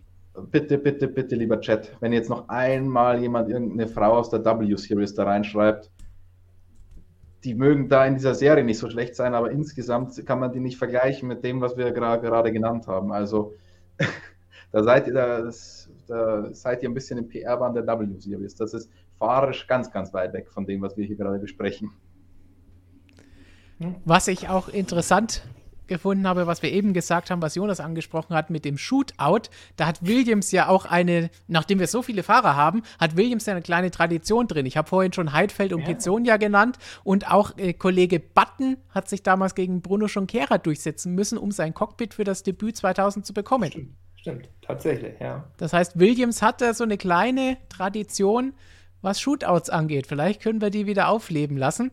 Und was ich auch interessant finde, ist, dass Jos Capito ja die letzten Wochen immer wieder auch betont hat, ja, auch das Latifi-Cockpit kommt dann bei sowas in Frage, schauen wir uns an. Weil sonst normalerweise, wenn ein Fahrer da ist, der Geld mitbringt, wird ja immer gesagt, nein, der ist natürlich fix und würden wir niemals drüber diskutieren. Aber finde ich schön, dass da wirklich so offen das Ganze auch angesprochen wird. Es ist doch auch da der frische Wind bei Williams zu merken. Und Christian, Du, du hast ja auch nach Hülkenberg gefragt und auch da hat Just noch mal ein paar interessante Alternativen ins Spiel gebracht, die noch nicht bei unserem Chat eingefallen sind. Also das müssen wir uns auf jeden Fall noch anhören. Damit ziehst du vielleicht auch sogar auf einen Nico Hülkenberg ab, oder? Kann das sein? Ich könnte ja auch auf einen Jensen Button abzählen. ja, aber der hat ja nicht eine Vergangenheit, sondern der hat ja auch eine Gegenwart in Grove, oder? Ja, wäre umso besser, oder? Nur mal jetzt um Gerücht in die Welt zu setzen, sage ja. also äh, könntest du dir ein äh, Comeback vorstellen?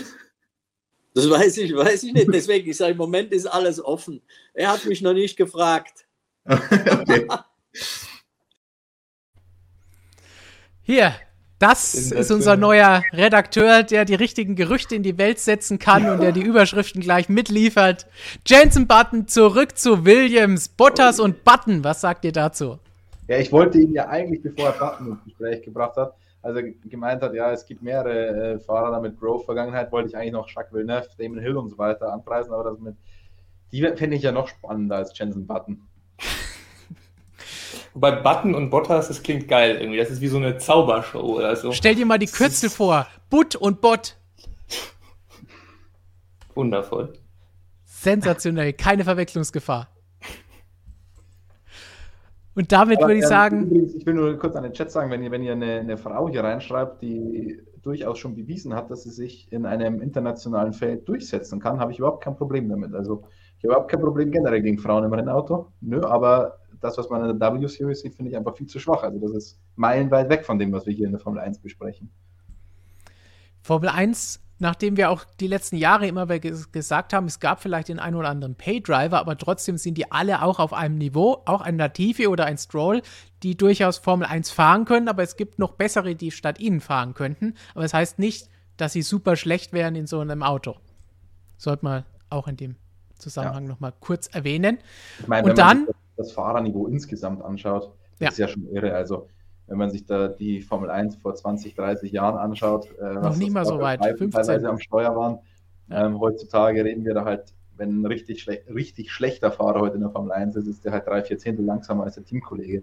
Hat natürlich auch ein bisschen was mit den Autos zu tun, dass sie einfacher zu fahren sind als in der Vergangenheit und die letzten Zehntel und Hundertstel und Tausendstel dann richtig schwierig werden.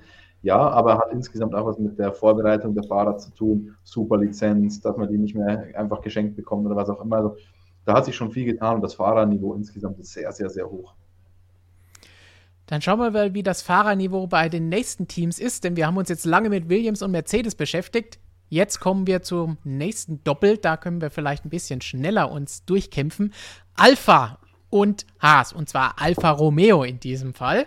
Und da müssen wir, ja, die kriegen wir sogar wunderbar auf ein Bild hier. Unsere vier sehr begeisterten Gesichter, außer Mick, schauen die alle sehr als ob sie nicht unbedingt in die Formel 1 wollen oder begeistert darüber sind, in der Formel 1 zu sein. Fangen wir an mit Alfa Romeo. Kimi und Antonio Giovinazzi befinden sich da mittlerweile im vierten gemeinsamen Jahr. Wir haben da schon oft genug gesagt. Also nächstes Jahr wird es Zeit für eine Veränderung. Bei Kimi sieht es eh danach aus, als ob die Karriere dann am Ende des Jahres wohl ihr Ende finden wird. Bei Giovinazzi ist die Frage, will man ihn als Konstante weiterhalten oder macht man da auch, wie wir eben bei Williams gesagt haben, hey, wenn, dann wollen wir gleich zwei neue Fahrer und welche Fahrer könnten das sein? Und in diesem Zusammenhang können wir gleich den Bogen zu Haas spannen, wo vor Saisonbeginn eigentlich jeder gedacht hat, sowohl Mick Schumacher als auch Nikita Mazepin haben für zwei Jahre diese Cockpits bei Haas fix. Mittlerweile wissen wir, dass bei Mick durchaus die Möglichkeit besteht, dass Ferrari ihn vielleicht im Alpha platziert. Aber erstmal würde ich erst Jonas wissen wollen. Würdest du dir als Kimi Ultra noch ein Jahr Kimi wünschen?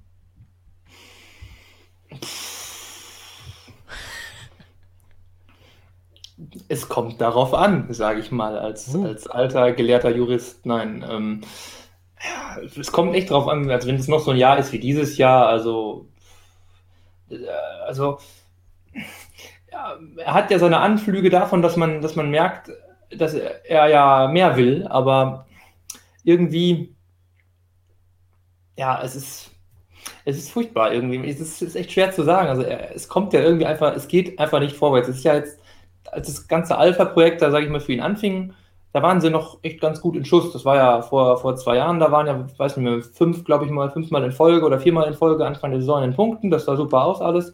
Aber jetzt so, also ähm, ja, es, es, es, krampft so vor sich hin. Also wenn dann nicht irgendwie, äh, dann, dann verliert er, glaube ich, auch irgendwie die, äh, dann wirklich die Lust dran, wenn er merkt irgendwie, dass es dann nicht mehr sein. Er hat jetzt irgendwie nicht mehr die Chance, wirklich mal zumindest irgendwie in die Punkte zu fahren und wirklich was, was Zählbares mitzunehmen. Das ist immer, immer ganz, ganz wichtig. Alles andere ist ja, wenn es dann um Platz 11 geht, dann kann man auch in der letzten Runde den Vettel ins Auto fahren, ist ja dann egal. Haben wir ja gesehen. Also, ähm, ob ich es mir jetzt dann wünsche, also es hängt einfach davon ab, was dann, was dann wirklich drin ist. Also wenn, ja, wenn es so weiterläuft wie jetzt in diesem Jahr, dann äh, weiß ich nicht, dann ist es halt irgendwie so farblos, sage ich mal, bis auf ein paar geile Funksprüche, aber das reicht mir dann irgendwie auch nicht mehr. Also da sollte schon noch irgendwas passieren. Also ob es jetzt passiert oder nicht, ja, ich meine, Alfa Romeo bleibt jetzt erstmal so. Ähm, dem Sauberteam ja erhalten. Das kam ja jetzt vor ein paar Wochen, weiß nicht mehr genau, wann es war, ein paar Wochen auf jeden Fall. Das spricht jetzt vielleicht eher für Kimi, weil Alpha dann ja unbedingt dieses Aushängeschild immer haben will, da auf jeden Fall den Weltmeister da stehen haben und jetzt auch mit Raikönig den schlechtesten, also auf jeden Fall Publikumsliebling, das zieht. Also ich will nicht wissen, wie viele Minuten ich dieses Jahr schon auf YouTube mit Alfa Romeo Werbung äh, verbracht habe. Also wahrscheinlich habe ich das mehr gesehen als fast wahrscheinlich als Stream-Minuten hier, wenn es hochkommt, wer weiß, die ich live on air war. Ähm, richtig viel, also das, das, das läuft, also, aber ja, das, das hat so ein bisschen seine Chancen, sage ich mal, wenn man denn so will, wieder irgendwie verbessert, wenn er denn überhaupt bleiben will. Weil er sagt ja immer, äh, I have not decided yet, weil es entscheidet ja nur Kimi allein, wie wir alle wissen, ähm, was mit ihm passiert. Ja, aber gut, wahrscheinlich wird sich, also wird so laufen. Die setzen sich da schön zusammen und dann guckt man und ja. Wie oft hast du dann eigentlich draufgeklickt bei der Chemie-Werbung? Ja, nicht mehr. Ich habe ja, ich hab ja schon mein, mein TÜV. Es hat ja schon gewirkt bei ihm. das stimmt. Ich, ich kriege immer, also entweder kriege ich Chemie oder diesen einen komischen Typen, der mir was über sein Leben erzählen will und wie man richtig reich wird und, sitzt, und der in seinem Auto sitzt. Also die zwei kriege ich immer. Die zwei, die ah. in dem Auto sitzen. Kimi und irgendein so Prolet. Schön. Zurück zur Formel 1. Weg von Kimi und den Proleten in der Alpha-Werbung. Nee, ist keine Alpha-Werbung, der Prolet. Also der Prolet ist einfach irgend so, ein, so eine typische YouTube-Werbung, der dir erzählen will, wie du reich wirst. Okay. Gut, dass ich da keine Werbung sehe. Kommen wir zurück zu den Fahrern. Ich denke, rein sportlich, wenn man es aus der Sicht betrachtet wie Jonas eben, dann könnte man es tatsächlich verstehen, denn das, was im Angebot ist, ist sportlich, glaube ich, alles besser, was wir auch eben für Williams alles angesprochen haben. Bottas würde hier genauso gelten, Hülkenberg würde hier genauso gelten. Die sind sportlich, denke ich, mittlerweile deutlich besser als Kimi, aber sie hätten nicht diese Strahlkraft und diese Werbewirksamkeit. Aber dann ist natürlich die Frage, wofür betreiben die das Ganze hier eigentlich? Okay. Okay, ja, also, Jonas das Geräusch war faszinierend. Das Geräusch war gerade unfassbar strange, aber okay. Nein, ich würde sagen, ich würde sagen, ähm, wenn jetzt bei Alfa Romeo das kommt, was bei Renault 2019 mit angesprochenem Hülkenberg kam, nämlich dass man mal irgendwie eine Frischzellenkur und eine Erneuerung im Team braucht. Damals fand ich das einen kompletten Witz, das habe ich nicht verstanden, das ist völliger Quatsch gewesen. Ähm, vor allem wenn dann irgendwie Ocon kommt für Hülkenberg. Ähm, hier würde ich sagen, ja, da, da würde ich es halt irgendwie verstehen, weil klar, man weiß, äh, logisch, äh, der Raikön äh, ist jetzt 41 Jahre alt und hat jetzt in diesem Jahr echt massiv Probleme im Qualifying, gibt er ja selbst zu, gar keine Frage. Ähm, und der Giovinazzi macht sich, ja, aber halt, er schafft es halt nicht irgendwie, ja, jetzt sich da ganz klar mal durchzusetzen. Also spätestens am Start ist der Chemie wieder vorbei. Also dann ist der alte Rennfuchs dann doch immer noch besser.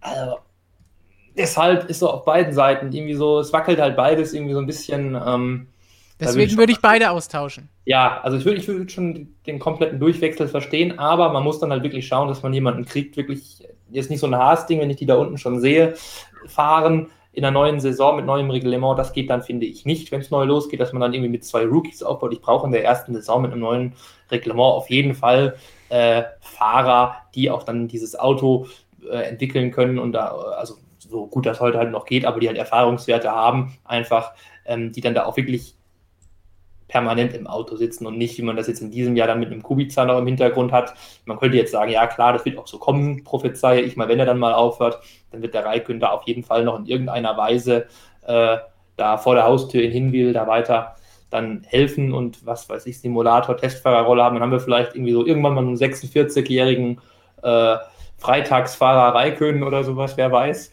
Ähm, sowas wird passieren, aber ob das dann wirklich reicht, also zwei Rooks würde ich mir nicht holen, deshalb so ein Bottas, ja, der auch da, gibt es ja auch die Gerüchte, wäre auch da gut gemacht, hat man zumindest auch noch irgendwie einen Rennsieger, den man sich dann auf die Fahne schreiben kann, wenn man jetzt dieses, dieses Strahlkraft-Argument noch wiederholen will. Lustig, dass wir bei den beiden Finnen über Strahlkraft reden, aber okay. ja, und dann, gut, Giovinazzi, dieses, diese Ferrari Cockpit-Pflicht, die gibt es ja wohl nicht mehr ab nächstem Jahr, wenn ich da den, den äh, Frederik Vasseur richtig verstanden habe. Also da müsste man jetzt nicht zwingend den nehmen oder auch einen anderen Ferrari Junior, wobei diese jetzt irgendwie letzte Zeit sich auch nicht mehr so mit Ruhm bekleckern, muss man ja auch sagen, wie, ähm, wie noch im vergangenen Jahr. Dann haben wir noch Callum Eiler, der hier auch noch steht, der da der ja oft genannt Jahr wird, auch im Chat der auch oft genannt wird, dann würde ich mich vielleicht, wenn der Bottas denn da noch verfügbar ist und nicht zu Williams geht, eventuell Bottas und Eilert würde ich mich vielleicht, könnte ich mir vielleicht vorstellen. Bottas, Eilert bei, bei ähm, Alpha und Hülkenberg van Dorn von mir aus bei Williams oder so. Das heißt, Mick bleibt bei dir bei Haas, weil das wäre natürlich für Alpha auch noch eine ja. Variante, um zu sagen, Strahlkraft, also der Name Schumacher, sehr viel mehr strahlen kann ja. man nicht. Das würde natürlich auch funktionieren, ganz klar. Aber irgendwie, weiß ich nicht, also es ist dieser Wechsel, also aus Haas-Sicht macht der halt eigentlich null Sinn. dann fällt die ganze Argumentation da in sich zusammen wie ein Kartenhaus. Also deshalb irgendwie, ja, Haas macht für mich einfach Frauentausch Andreas und alles bleibt so, wie es ist. Wobei denen natürlich auch ein Fahrer aller Hülkenberg oder Bottas gut tun würde, um irgendeine ja. feste Größe im Team zu haben. Klar, klar. Aber wie gesagt, die Argumentation da war von Anfang an eine andere. Äh, und nicht nur von Anfang an, die wurde auch die ganze Zeit so fortgesetzt. Also Günter Steiner ist ja permanent immer im Grunde äh, auf einer Werbetour, dass alles da eben beim, beim Mazepin und Schumacher bleibt. Äh, von daher, also und an für sich muss man ja tatsächlich sagen, offiziell wurden ja beide ähm, mehrjährig auch verpflichtet. Also an für sich. Dann gab es bei Schumacher halt diese, diese, diese, jetzt irgendwie diese Hintertür scheinbar, dass es irgendwie nur um Ferrari ging und dann wieder auch Alpha geht, aber das, also ich kann mir das nicht vorstellen. Also irgendwie schöner für Mick fände ich es irgendwie bei Alpha tatsächlich, ist auch einfach irgendwie, ja, auch die Marke hat halt mehr Strahlkraft, sage ich jetzt mal, als die Marke Haas, zumindest mal äh, in Europa. Ähm, in den USA sieht das vielleicht anders aus. Also Schumacher bei Alfa Romeo klingt schöner als Schumacher irgendwie bei Haas F1, klar. Also, aber Ferrari hat ja auch seine, seine Kontakte nach äh, zu Haas halt deutlich verstärkt, muss man ja sagen. Ähm, von daher, das, das wird irgendwie, ja, das wird jetzt irgendwie so viele Schritte zurückgehen, das wird einfach nicht zusammenpassen für mich. Von daher, da also, ist für mich eigentlich gebucht. Wäre wär ich jetzt Herr Alpha oder Herr Romeo, ähm, würde ich Tabula Rasa machen bei meinen Fahrern. Der Kimi, der ist drüber. Und der andere ist drunter. Giovinazzi ist besser als sein Ruf, aber er ist halt jetzt auch schon im dritten ja. Jahr und so richtig glänzen tut er auch nicht. Ja. Richtig glänzen tut er im Q1 und sobald dann Q2 kommt, glänzt er auch nicht mehr. Also deswegen nee, ich würde ich würd wirklich Tabula Rasa machen.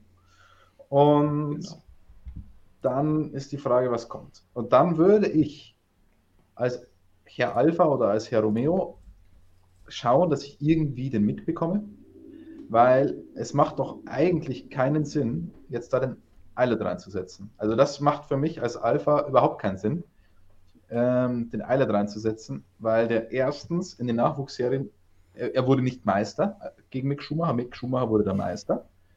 Ähm, ja, er hat ihn jetzt nicht dominiert, Mick, den, den, den Callum, aber Mick wurde Meister. Und Mick hat jetzt auch schon ein Jahr Formel 1 Erfahrung und Mick hat ja. noch den Namen Schumacher. Deswegen würde ich als Alpha dann alles dran setzen, irgendwie den Mick zu kriegen, bevor ich dann einen, einen, einen Eile dran setze. Aber wirklich alles. Ich weiß nicht, ob es funktioniert, weil ich glaube, Haas ist jetzt auch nicht so unzufrieden, wie Günther Steiner vielleicht noch ein paar Unfällen gewirkt hat mit, äh, mit Schumacher. Ähm, und dann ist die Frage, Jonas, du hast gesagt, bei, mit einem neuen Reglement oder erfahrenen Fahrer, richtig erfahrenen Fahrer, ah, ich, also ja, durch dieses komplett neue Reglement, weiß ich nicht, ob du überhaupt so darauf angewiesen bist. Das sehe ich ein bisschen so wie mit Hülkenberg. Ähm, wenn der jetzt raus war, ist er halt auch nicht mehr ganz so schlimm.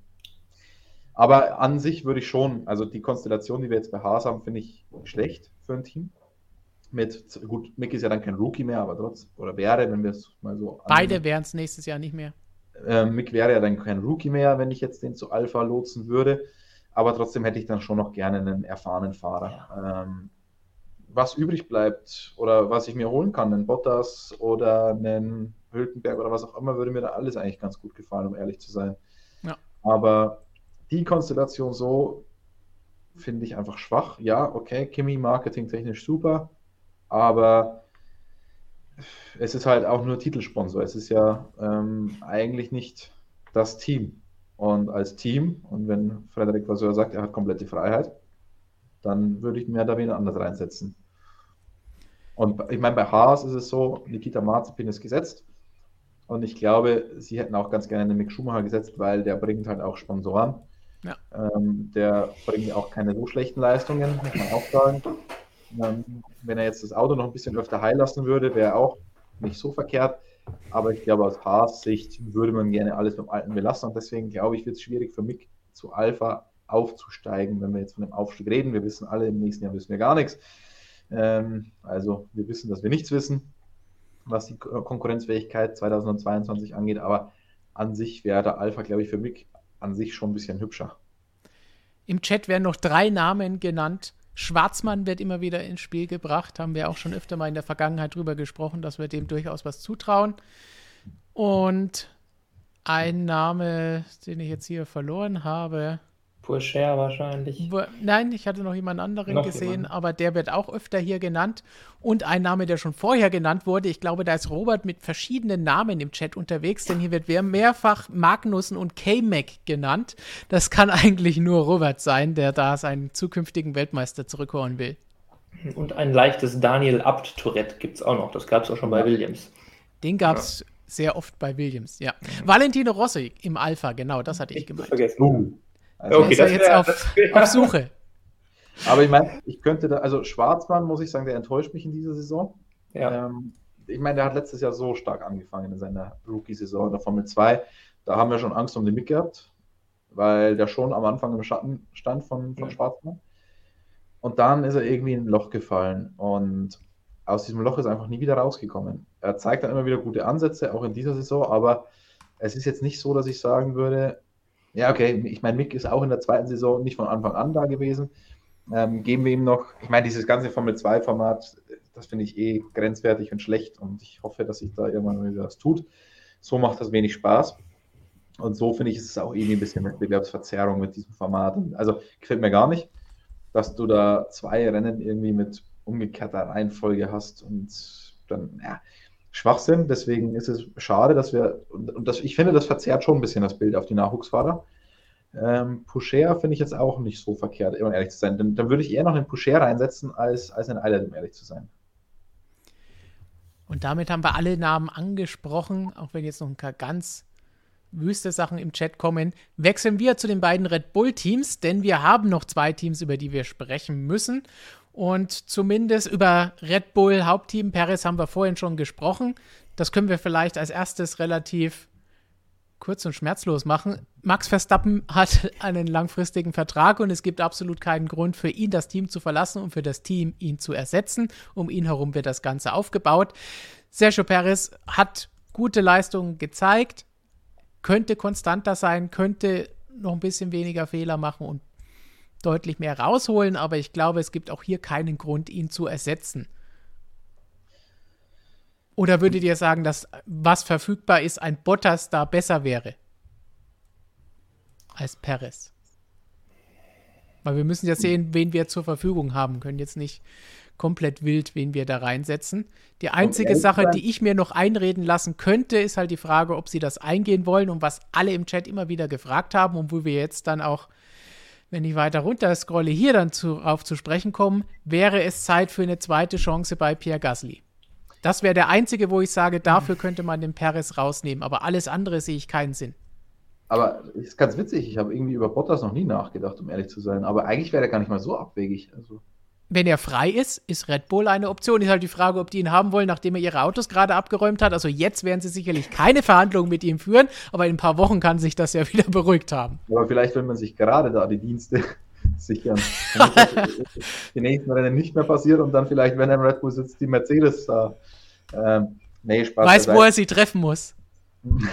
Spaß beiseite. Ich meine, der Bottas hat bewiesen, dass er Nummer 2 kann. Und der Bottas, ich, ich weiß nicht, wie viel Know-how du heutzutage von dem Formel 1-Team mitnehmen kannst, aber hinderlich ist es, glaube ich, nicht. Das ist sicherlich nicht. Wir, haben- wir haben das ja letztes Jahr, Christian, wenn du dich erinnerst, in unserem Video, als wir diskutiert haben, Red Bull muss Paris nehmen, weil sie brauchen einen Bottas, haben wir damals gesagt. Wir haben gesagt, nix damit Elben, sie brauchen Perez, sie müssen ihn nehmen, weil sie haben keinen Bottas. Jetzt hätten sie die Chance, vielleicht sich den echten Bottas zu holen. Ist der besser als Perez? Flo, wilde äh, Aussagen, aber Flo wird uns jetzt gleich würgen, aber ist der echte Bottas besser als der mexikanische Bottas? Hm. Jetzt werde ich gleich wieder als Bottas Ultra beschimpft, dass ich sowas überhaupt ins Spiel bringe. Stefan ist Vorsitzender des Valtteri Bottas Fanclubs, das wissen wir inzwischen alle. Und ähm, übrigens sollten wir es noch nicht erwähnt haben, auch erster Vorsitzender des Nick Heidfeld Fanclubs. Weil so viele Fanclubs gibt es gar nicht, wie du hier alle aufzählst. Wir, wir haben da belastendes Material von dir, Stefan. So, was ist jetzt mit Bottas und Perez? Ich will äh, auf das belastende Material zurückkommen. ähm, das überfordert dich. Die, der doppelte Bottas ist zu viel für dich. Also wahrscheinlich würde ich. Ha, nee, ich weiß, ich weiß nicht, was ich machen würde. Ich finde es interessant. Jonas, sag du doch mal was. Ja, mir, ist es, mir ist es echt zu schräg. Also, tut mir leid. Also, nee. Aber dann wird es doch sehr gut zur Formel 1 passen. Schon irgendwie, klar, aber. Vielleicht wird dann Paris so. der neue Teamkollege von Hamilton. Nein, wird er nicht. Er geht dann, wenn dann, zurück zu Aston Martin und ersetzt Stroll und nimmt böse Rache.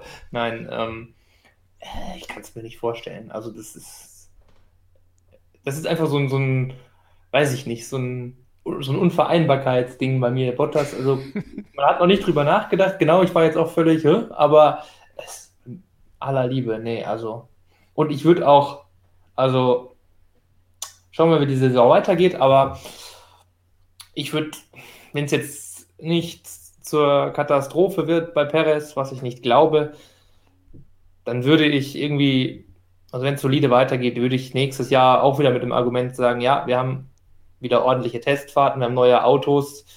Ähm, dann muss auch ein Verstappen erstmal sich dran gewöhnen, vielleicht ein bisschen. Gut, der wird da in drei Sekunden klarkommen, sage ich, aber ähm, so ein Neuanfang, wenn der Perez dann vielleicht von Grund auf auf einem ähnlicheren Niveau dann irgendwie nochmal sich alles ändert und er hat nicht so viele Umstellungsprobleme, die Verstappen nicht hat. Ja, dann würde ich da vielleicht noch diese Chance geben und dann kann man ja immer noch 2022 dann im Saisonverlauf das tun, was ja eigentlich alle dem Gasly wünschen, nämlich seine zweite Chance und ihm die dann nochmal geben. Ähm, wobei man dann vielleicht auch nicht Mitte des Jahres, sondern dann vielleicht dann doch lieber nach dem Jahr wieder Testfahrten und in der Ruhe liegt die Kraft, ähm, sich vielleicht da mal darauf besinnt, ihm dann nochmal die Chance geben, weil nächstes Jahr wird das nicht passieren. Also das äh, ist jetzt bei Alpha Tauri, denke ich mal, eingeloggt und funktioniert ja auch. Also ja, früher oder später will er dann auch noch natürlich wieder in ein Top-Team, aber ich meine, er ist jetzt auch 25, also da kann er auch noch ein Jahr Alpha Tauri fahren. Also, Daran machen wir das fest. Ja. Christian, würdest du den Gasly nochmal diese zweite Chance geben? Hm. Ganz schwierig. Ich will noch mal ganz kurz auf, auf Bottas zurückkommen. der lässt dich nicht los, der Bottas. Ja, ich meine, wenn es doch schon sicher sein soll, was so viele Leute inzwischen sagen, dass George Russell das Mercedes-Cockpit bekommt, wieso verkündet Mercedes dann nicht einfach? Wieso macht Mercedes dann nicht Nägel mit Köpfen und hat ständig diese nervige Diskussion, an jedem Wochenende nervige Fragen?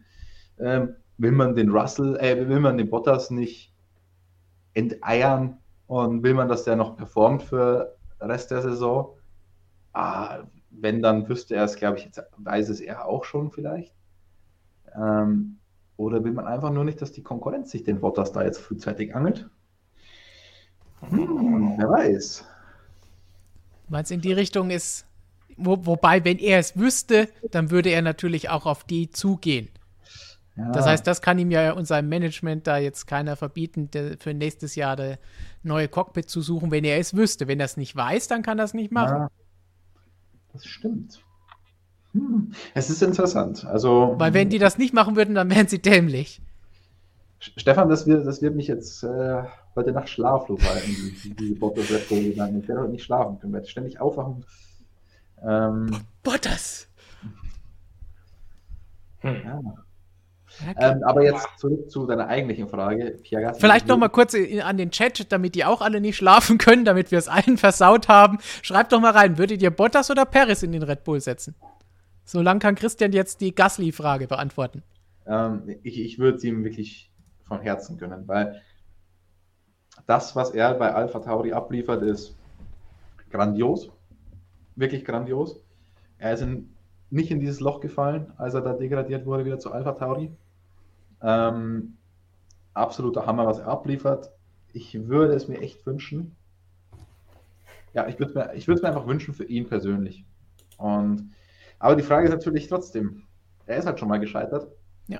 Pack das diesmal, pack das diesmal. Wenn du die Wahl hättest zwischen Bottas, Perez und Gasly, ist Gasly derjenige, der es schon mal nicht geschafft hat. Und sie haben die Auswahl. Ja. Und das hast du im Hinterkopf. Äh, Sieg hin oder her. Andererseits wurde er halt vielleicht zu früh befördert und jetzt, jetzt hat er die Reife. Also. Äh. Das heißt, es scheitert dann vielleicht daran, dass andere Fehler gemacht haben, die ihn befördert haben. Äh, überleg mal, ein Bottas hatte viel Zeit bei Williams zu reifen. Der ist auch nicht im zweiten Jahr im Mercedes gesessen. Ein Perez ist relativ früh im McLaren gesessen. Der McLaren war kein Top-Team, aber er hat sich trotzdem verhältnismäßig schwer getan. Ja. Ähm, ich glaube, wir unterschätzen das oftmals, wie schwierig es doch ist, in ein Top-Team reinzukommen. Oder ein vermeintliches Top-Team oder was auch immer. Ich glaube, das unterschätzen wir tatsächlich ein bisschen. Ähm, und an sich hätte er schon, ah, ich, ich, der, der Gasly, der ist so gut. Der tut mir so leid eigentlich, dass der, ich will jetzt auch nicht versauern sagen, weil er fährt immer noch in der Formel 1, er fährt, er wird wahrscheinlich nicht ganz schlecht bezahlt. Ähm, er kann Tauri, gute Ergebnisse einfahren mit dem Team. Genau, das Team ist cool, ich mag das Team, ähm, kann öfter nach Italien, muss nicht so oft nach England, ähm, ist auch angenehm, glaube ich. Also, aber sportlich gesehen würde ich ihm diese Chance schon noch krass gönnen, muss ich sagen. Und ich würde es gerne sehen. Ich würde es wirklich gerne sehen, was da rauskommen würde. Weil, ich meine, das, was Verstappen mit seinen Teamkollegen macht, macht halt Gasly mit seinen Teamkollegen jetzt auch. Im Chat Bottas Paris ging relativ, relativ eng zu. Vielleicht ein bisschen mehr in Richtung Paris. Aber recht ausgeglichen. Also wirklich eine schwierige Frage, die wir uns da jetzt noch rausgesucht haben. Aber vielleicht ganz kurz, nachdem wir dieses Trio hatten für das eine Cockpit bei Red Bull, wollen wir vielleicht doch noch kurz Yuki Tsunoda ansprechen, bei dem wir letzte Woche bei der Bilanz schon gesagt haben, am Anfang super umjubelt, aber danach ging es dann doch recht rapide bergab. Sehen wir ihn nächstes Jahr noch im Cockpit und Gibt es irgendjemand anderen bei den Red Bull Junioren, der in Frage kommen könnte? Ist Elben nochmal eine Situation? Liam Lawson wird oft genannt im Chat. Wie sieht es da aus bei Alpha Tauri? Ja, gut los ging's, ja. Also in Bahrain und dann war es das. Eigentlich kann man sagen. Also da sah es ganz gut aus.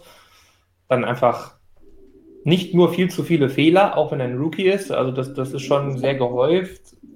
Und er ist auch irgendwie nicht so der, wie wir wissen, ruhigste Typ. Also, ob er sich dabei auch ein bisschen reinsteigert und sich, das war ja sogar, braucht man noch nicht mal fragen, zum Teil halt auch einfach so.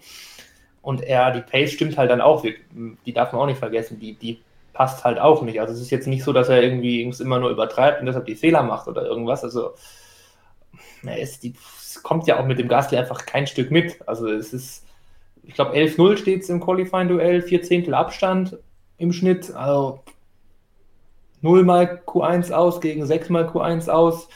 Ähm, also ja, also der Gasly ist halt voll jetzt da in dem Team, ist absolut eine, eine, eine hohe Messlatte, aber Tsunoda ist jetzt irgendwie nicht so der super Rookie. Äh, ja, ja, doch, der uns schon irgendwie so ein bisschen versprochen wurde da von Red Bull, äh, muss man ja sagen. Ähm, auf jeden Fall ja versprochen wurde als einer, der besser ist als Mick Schumacher. Ähm, hm, sehe ich jetzt eher nicht so. Also ja, Ausweg, Umzug. Man tut alles für, für Yuki. Umzug ja. nach Italien gab es, ja. Ja, seitdem hat sich ja, hatte sich zunächst scheinbar irgendwie was verbessert, aber nachhaltig war das halt noch alles nicht. Also es sind nach wie vor immer wieder Fehler passiert und ähm, dann in, in, ganz speziell diese Österreich-Wochenenden, da kamen ja auch noch Strafen und was weiß ich alles, Strafversetzung gab es auch noch. Äh, das war, also Red Bull kann sich zum Glück alle Zeit der Welt lassen. Ähm, man hat ja wie du schon gesagt hast, ein Alex Albon, ein Liam Lawson ganz, ganz schnell in der Hinterhand und kann dann ganz, ganz, kann wirklich bis Abu Dhabi warten und ersetzen. Also, wenn es denn wirklich, man merkt hier, das war vielleicht doch zu früh, was ich von Anfang an gesagt habe, um mich jetzt hier auch mal als ganz toller Prophet zu inszenieren. Nein, also ich fand das irgendwie alles ein bisschen, also die sind mir manchmal ein bisschen schnell, nach wie vor. Also es ist mutig und cool halt irgendwie, ja, aber da muss man jetzt leider, muss ich jetzt das Abwarten-Wort benutzen, noch die zweite Saisonhälfte wirklich, wirklich mal zuschauen, wie es da jetzt weitergeht, ob er sich jetzt wirklich in der zweiten Hälfte besser entwickelt Wobei es da halt schwieriger wird fast, weil dann kommen halt wirklich auch jetzt viele neue Strecken, wenn dann zumindest der Kalender so halbwegs jetzt so bleibt. Das macht es ihm dann auch nicht leichter unbedingt. Ähm, da kennt er noch nicht mal die Strecke. Also, ja. Also man hat alles, Red Bull hat so viel, also deshalb müsste er eigentlich bleiben. Sie haben wirklich ja alles investiert in ihn, diese eine Million an äh, Filmtagen, die es da Anfang des Jahres gab und Ende letzten Jahres schon gefühlt. Äh? Also man hat da wirklich ja viel für getan, um ihn da ordentlich vorzubereiten und aufzubauen. Das darf man nicht vergessen.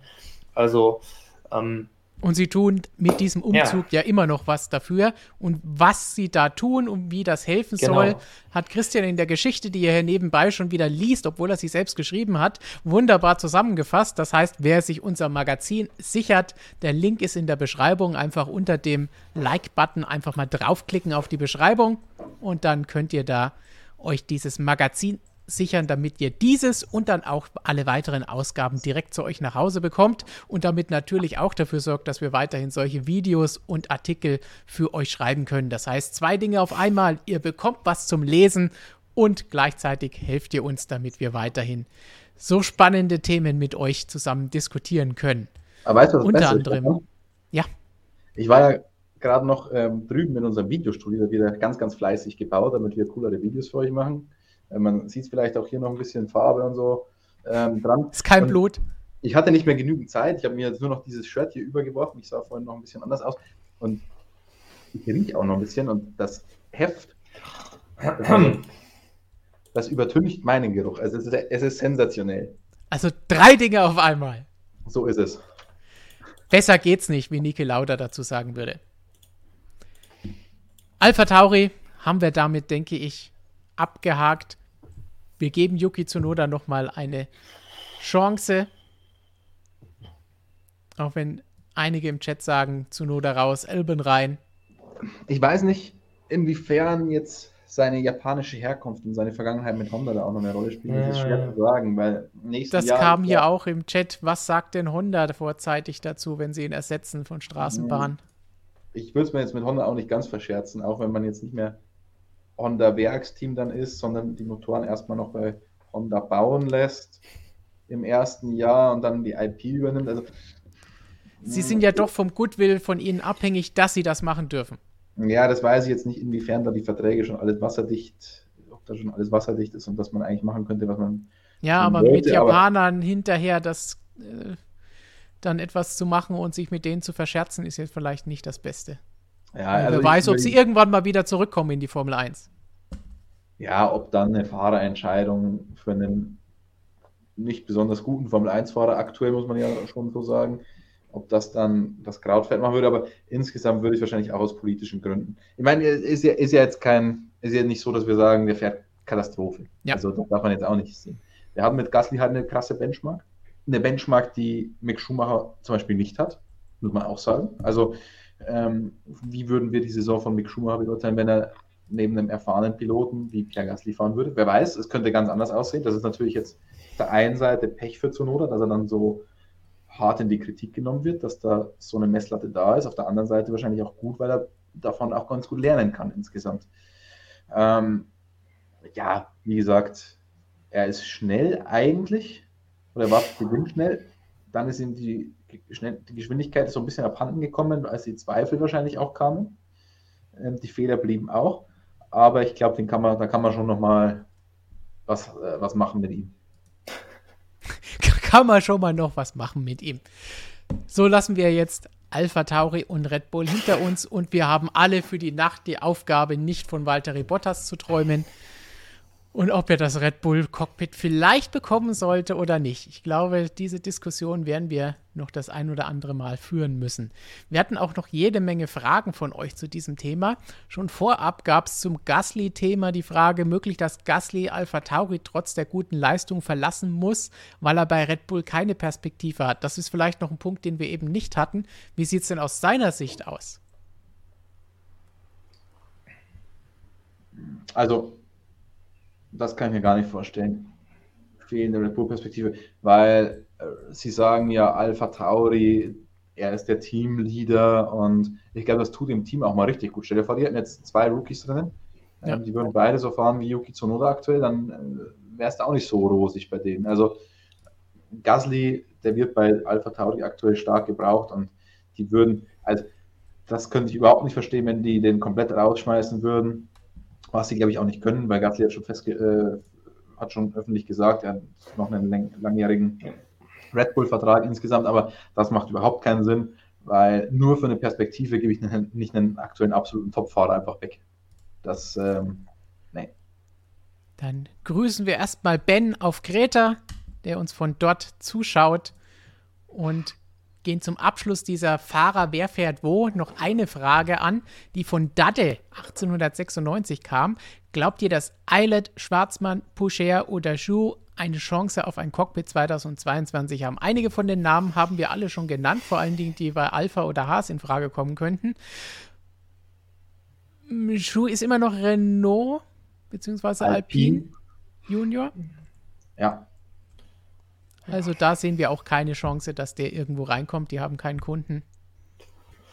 Da ist natürlich der Markt auch sehr interessant. Weil ein chinesischer Fahrer, das wäre natürlich schon gigantisch. Ja. Wenn da jetzt ein Team kommt und sagt, sie wollen diesen Markt erschließen, das wäre ähm, zumindest kommerziell sehr interessant. Mhm. Sportlich sage ich jetzt nicht, dass es eine Katastrophe wäre, aber es würde interessantere Optionen geben, sportlich. Gut, dann haben wir viel über die Silly Season und den Fahrermarkt diskutiert und wollen jetzt noch mal ein paar andere Fragen gleich noch beantworten. Aber vorher verrät uns Lukas, was ihr so zum Fahrermarkt zu sagen hattet, was wir noch nicht so mittendrin rausgreifen konnten. Ja, es gab alle möglichen wilden Konstellationen, was es denn für Fahrerwechsel geben könnte. Unter anderem Lionel Messi, der zu Mercedes gehen könnte, oder dann doch äh, Rainer Kalmund, der das Cockpit bei Alpha übernehmen könnte. Also es war alles dabei was man sich eigentlich so vorstellen kann. Ganz interessant. Und an der Stelle muss ich auch nochmal sagen, so viele Kommentare wie heute habe ich, glaube ich, noch keinem Stream gelesen. Also da großes Lob an die Community, dass ihr alle echt dabei seid, obwohl ihr eigentlich Sommerpause ist und ihr im Urlaub am Strand oder sonst wo sitzen solltet. Also hat furchtbar Spaß gemacht. Echt super cool, dass ihr alle dabei seid. Du hast ja gesehen, Ben schaut uns ja vom Strand oder aus dem Urlaub zu. Ja, das wird der letzte Urlaub wahrscheinlich mit der, mit der Familie und mit Freunden oder so gewesen sein. hey, MSM Live hat immer Vorrang. Genau. Also, also passend am Strand. super. Super, super. Ähm, genau. Der Chat war, wie gesagt, super aktiv. Es gab alle möglichen Konstellationen. Ich habe aber, bevor wir noch zu den einzelnen Fragen aus dem Chat kommen, etwas von Instagram mitgebracht. Ein paar Fragen da würde ich sagen, fangen wir an mit Chris SC 303. Was können die Teams bei der Aero 2022 anders machen als das FIA-Modell? Hm. Interessante Frage und man kann sagen alles und nichts. Weil das es ist ja kein Einheitsauto, also es ist kein Standarddesign, aber die Regeln sind so eng geschrieben, ähm, dass es halt nicht so viel anders wahrscheinlich aussehen wird, das Ganze. Also ähm, man hat Freiheit, man kann alles oder so gut wie alles kann man ein bisschen anders machen, aber halt nicht viel anders. So würde ich das aktuell sehen, ohne jetzt eine Regellücke gefunden zu haben, was man natürlich nicht weiß und was jetzt auch kein Team sagen wird, dass sie irgendeine Lücke gefunden haben, aber von dem, was wir von den Teams hören, von dem, was wir von der FIA hören, ist es so, man kann geringfügig alles ändern, aber das große Gesamte wohl eher nicht. Okay, dann würde ich sagen, kommen wir direkt zur nächsten Frage, nachdem wir jetzt schon über äh, Ah, da kommt der Stefan gleich mit einer weiteren Frage, wie die, die ich habe. Okay, dann äh, hier erstmal von Neon Pair. Äh, glaubt ihr, Red Bull und Mercedes werden nächstes Jahr schlecht, da sie ja dieses Jahr sehr viel noch entwickelt haben? Das war die zweite oder hattest du was anderes? Meine sind etwas äh, gemischt, aber macht nichts.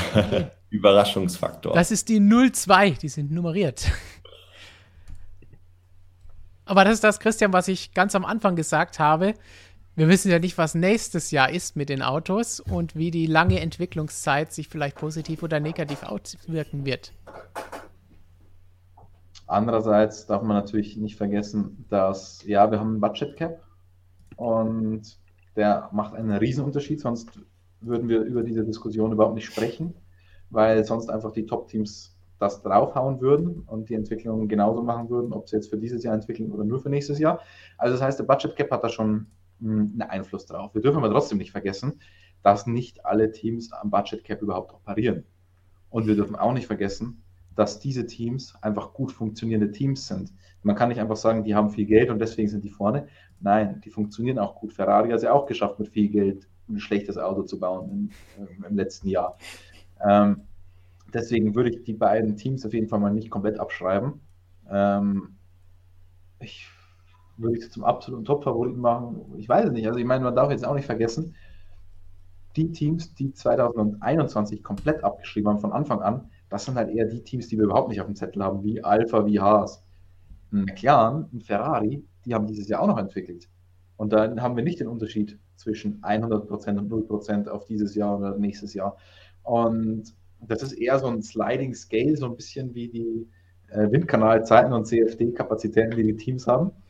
Deswegen würde ich da jetzt nur deswegen, nur aus dieser Begründung heraus nicht erwarten, dass da einer komplett aufsteigt oder einer komplett absteigt.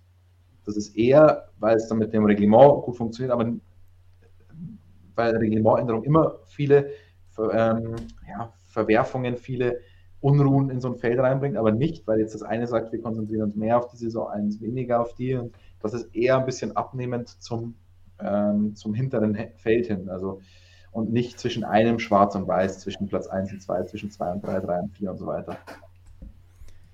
So, dann sucht Lukas jetzt die Frage raus und dann schauen wir, ob wir das richtige Bild finden. Schon die nächste vorbereitet. Äh, die Frage von The Notorious Bello. Äh, was sind die dunklen Seiten der Formel 1 abseits von Ruhm und Glamour? Wir haben ja gerade über die Red Bull Junioren gesprochen. Da ist ja doch ein Verschleiß offensichtlich, der für die Fahrer vielleicht nicht immer ganz so toll ist. Christian hat die dunklen Seiten in Monaco erlebt, als er hier in diesem Schlachthof hier im Keller gesessen hat für die 4 PK.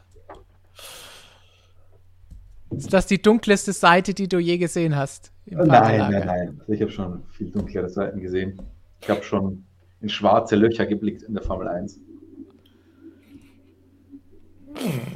Alles klar, dann nehme ich das mal so aus Aussage hin. Kommen wir zur nächsten Frage von Hafi Waldfee. Und zwar kann der neue Ferrari-Motor, neuer in Anführungszeichen, für Spa große Vorteile bringen. Ist ein Top-3-Ergebnis möglich? Jonas, was ähm, traust du Ferrari damit zu? Ja, erstmal wenig, ist Ferrari. Nein, ähm, uh. Spaß Warte mal. Hm, ja, ja. ja. Also aus eigener Kraft, warte mal, Spar. Spar, Spar, Spar. Nee. nee. da, waren, da waren sie letztes Jahr richtig kacke, muss man sagen. Also da ist ja, da, das weiß ich noch ganz genau, wie der Kimi die alle nass gemacht hat ähm, im Alpha. Ähm, nein, also ja, der Motor neu. Erstmal muss der wirklich in Spar kommen, ne? aber gut, da kann man vielleicht von ausgehen würde zumindest passen, Powerstrecke. Ähm,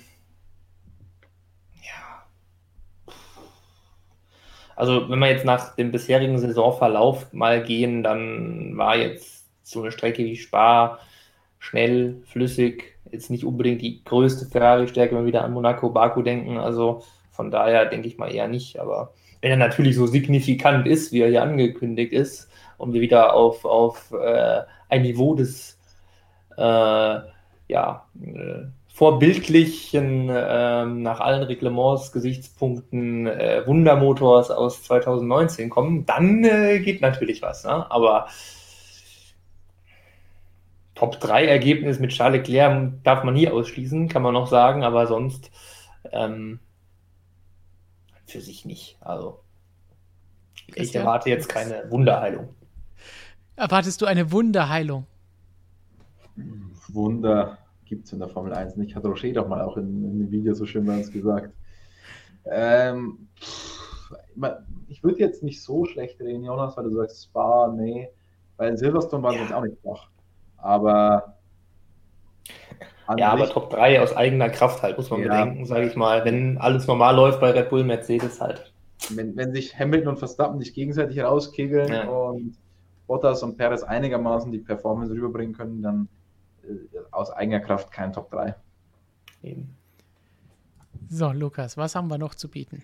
Ah, die Zuschauer sehen schon, wir können keine ganz klare Aussage über das Ergebnis von Spa treffen. Was wir euch aber mit Sicherheit sagen können, die Frage von Avi Avram sind die Lottozahlen für den nächsten Samstag. Haut mal raus eure Schätzungen. Wie viele Zahlen brauchen wir da? Sechs. Ich glaube sechs. Sechs. Und dann die Superzahl ist die siebte.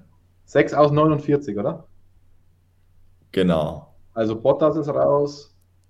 Sainz Toni ist raus. Ach komm, Also wir nehmen, die so sieben schön muss ist. dabei sein. muss die 7 dabei sein. Äh, 46 muss dieser Tage auch unbedingt dabei sein. 44 sowieso, 33. Fehlen noch zwei. Die So. fünf. Die 5 kann man noch nehmen, genau. Können wir auch noch die 47 nehmen, dann haben wir das ganze Ende da, der, der 40er. Hey, nichts ohne. Ja, nee, das sage ich nicht. Das ist dann die, die, die, die Bonuszahl ist die 14, weil nichts ohne Fernando. Ja. Oder die, die, die 6, weil die hat ja für Nicolas Latifi so eine große Bedeutung wegen der Postleitzahl oder wie war das? Aber naja, das lassen wir mal lieber. Nein, die, die Superzahl ist für mich die 1, weil die 1 kriegt nur der Weltmeister. Und Das würde ich gerne mal wieder von 1 sehen. Deswegen. Okay. Die 1 Dann. Ohne Gewehr und keine Aufforderung, das Ganze zu tippen. 7, 46, 44, 33, 5, 14 und die 1. Jetzt, jetzt stell dir mal vor, das wird ähm, jetzt hier irgendwie tatsächlich der. Und dann, dann- ist es so, wie wenn du so ein Systemspieler bist, was mehrere, äh, immer, wenn, dann, wenn bei so Systemspielern was stimmt, dann haben ja den Jackpot immer mehrere. Und da wir so viele Motorsportmagazin-Freunde inzwischen haben, wenn das dann tatsächlich bei den nächsten Lottoziehungen rauskommt, dann kriegt jeder nur 2,50 Mark. Tut mir leid. Das wäre natürlich schade, aber vielleicht, wer weiß, geben die uns dann ein paar Superchats dafür aus. Kommen wir zur letzten Frage von Dade1896. Glaubt ihr, in Sanford ist zu eng für viel überholen? Wäre es besser gewesen, nach Assen zu gehen? Ich weiß nicht, ob das so viel besser ist in Assen. Also hat auch ein enges Image, glaube ich. Aber wenn Rossi kommt, den wir ja schon hier zu allen Teams geschrieben haben, zumindest im Chat, dann, dann äh, wäre Assen natürlich besser. Das kennt er schon. Ja. Gut, dann würde ich sagen, abwarten, mal ein Rennen sehen in Zandvoort und dann Ja. können wir drüber sprechen. Aber da ist natürlich noch die Frage, ob das Rennen überhaupt stattfindet. Ja, es, ähm, aktuell ist ja in den Niederlanden eher schlecht mit Großveranstaltungen, zumindest noch für diesen Monat. Für den nächsten Monat ist es, glaube ich, noch nicht entschieden. Und die Frage ist, wenn dann weiterhin Großveranstaltungen nicht erlaubt sind und das Rennen vor leeren Rängen stattfinden würde, ob das dann finanziell noch tragbar ist für Sanford. Also bin ich mal gespannt. Ich hoffe natürlich, weil darauf freuen wir uns jetzt schon zwei Jahre. Ja. Und jetzt wollen wir es endlich. Wollen wir deswegen- aber auch mit den Wenn- wenn ihr 100.000 das alle Fans wollt, sehen. Wenn ihr das alle wollt, immer schön brav sein, euch impfen lassen und was auch immer, damit wir solche Sachen machen können. So, dann schauen wir noch spannende Superchats hat Lukas auch noch immer schön brav mit rausgesucht. Passend zu unseren Themen, die wir hatten. Von Matthias Hutter gab es eine Frage, wie seht ihr die langfristige Zukunft von Gasly? Vielleicht noch mal eine kleine Fortführung dessen, was wir vorhin diskutiert haben. Christian, du hast schon gesagt, du würdest ihm gönnen, das ist so ein netter Kerl und er hätte es eigentlich verdient, mal in dem Top-Team noch mal eine Chance zu bekommen. Aber sehen wir, dass das irgendwann passieren wird und dass er dann auch die Chance hat, vielleicht Weltmeister zu werden? Oder zumindest regelmäßig Rennen zu gewinnen? Hm. Ich meine, er ist halt noch jung, also wie alt ist er jetzt? 25 oder? Ja. Äh, Ich meine, für heutige Formel-1-Verhältnisse ist das gar nicht mehr so jung. Aber wie hat Nico Rosberg zu uns in Monaco gesagt, ähm, Sepp ist im besten Formel-1-Alter. Äh, also da hat er noch ein paar Jährchen. Also für Gasly sehe ich alles noch möglich, um ehrlich zu sein. Also alles. Ob der dann bei Red Bull aufsteigt oder wenn er dann irgendwann dieser Red Bull-Vertrag endet, ob dann ein anderes Team kommt. Ich meine, die Formel 1 wird sich stark verändern die nächsten Jahre, gehe ich mal von aus. Ich sehe für Gasly alles möglich aktuell. Langfristig. Ich will jetzt keinen Robert machen. Du willst nicht sagen, dass er ein zukünftiger Weltmeister ist. Dann gehen wir lieber zu einem ehemaligen Weltmeister, Professor Dr. Racer. Christian, der Alonso-Move war scheiße von dir. Es würde ja hier im Stream unter uns bleiben. Nichtsdestotrotz, was wäre euer Lieblingswechsel? Alonso Lieblingswechsel. Ich glaube nicht nur auf Alonso bezogen. Aber Alonso gehört eigentlich zu jedem Lieblingswechsel mit dazu.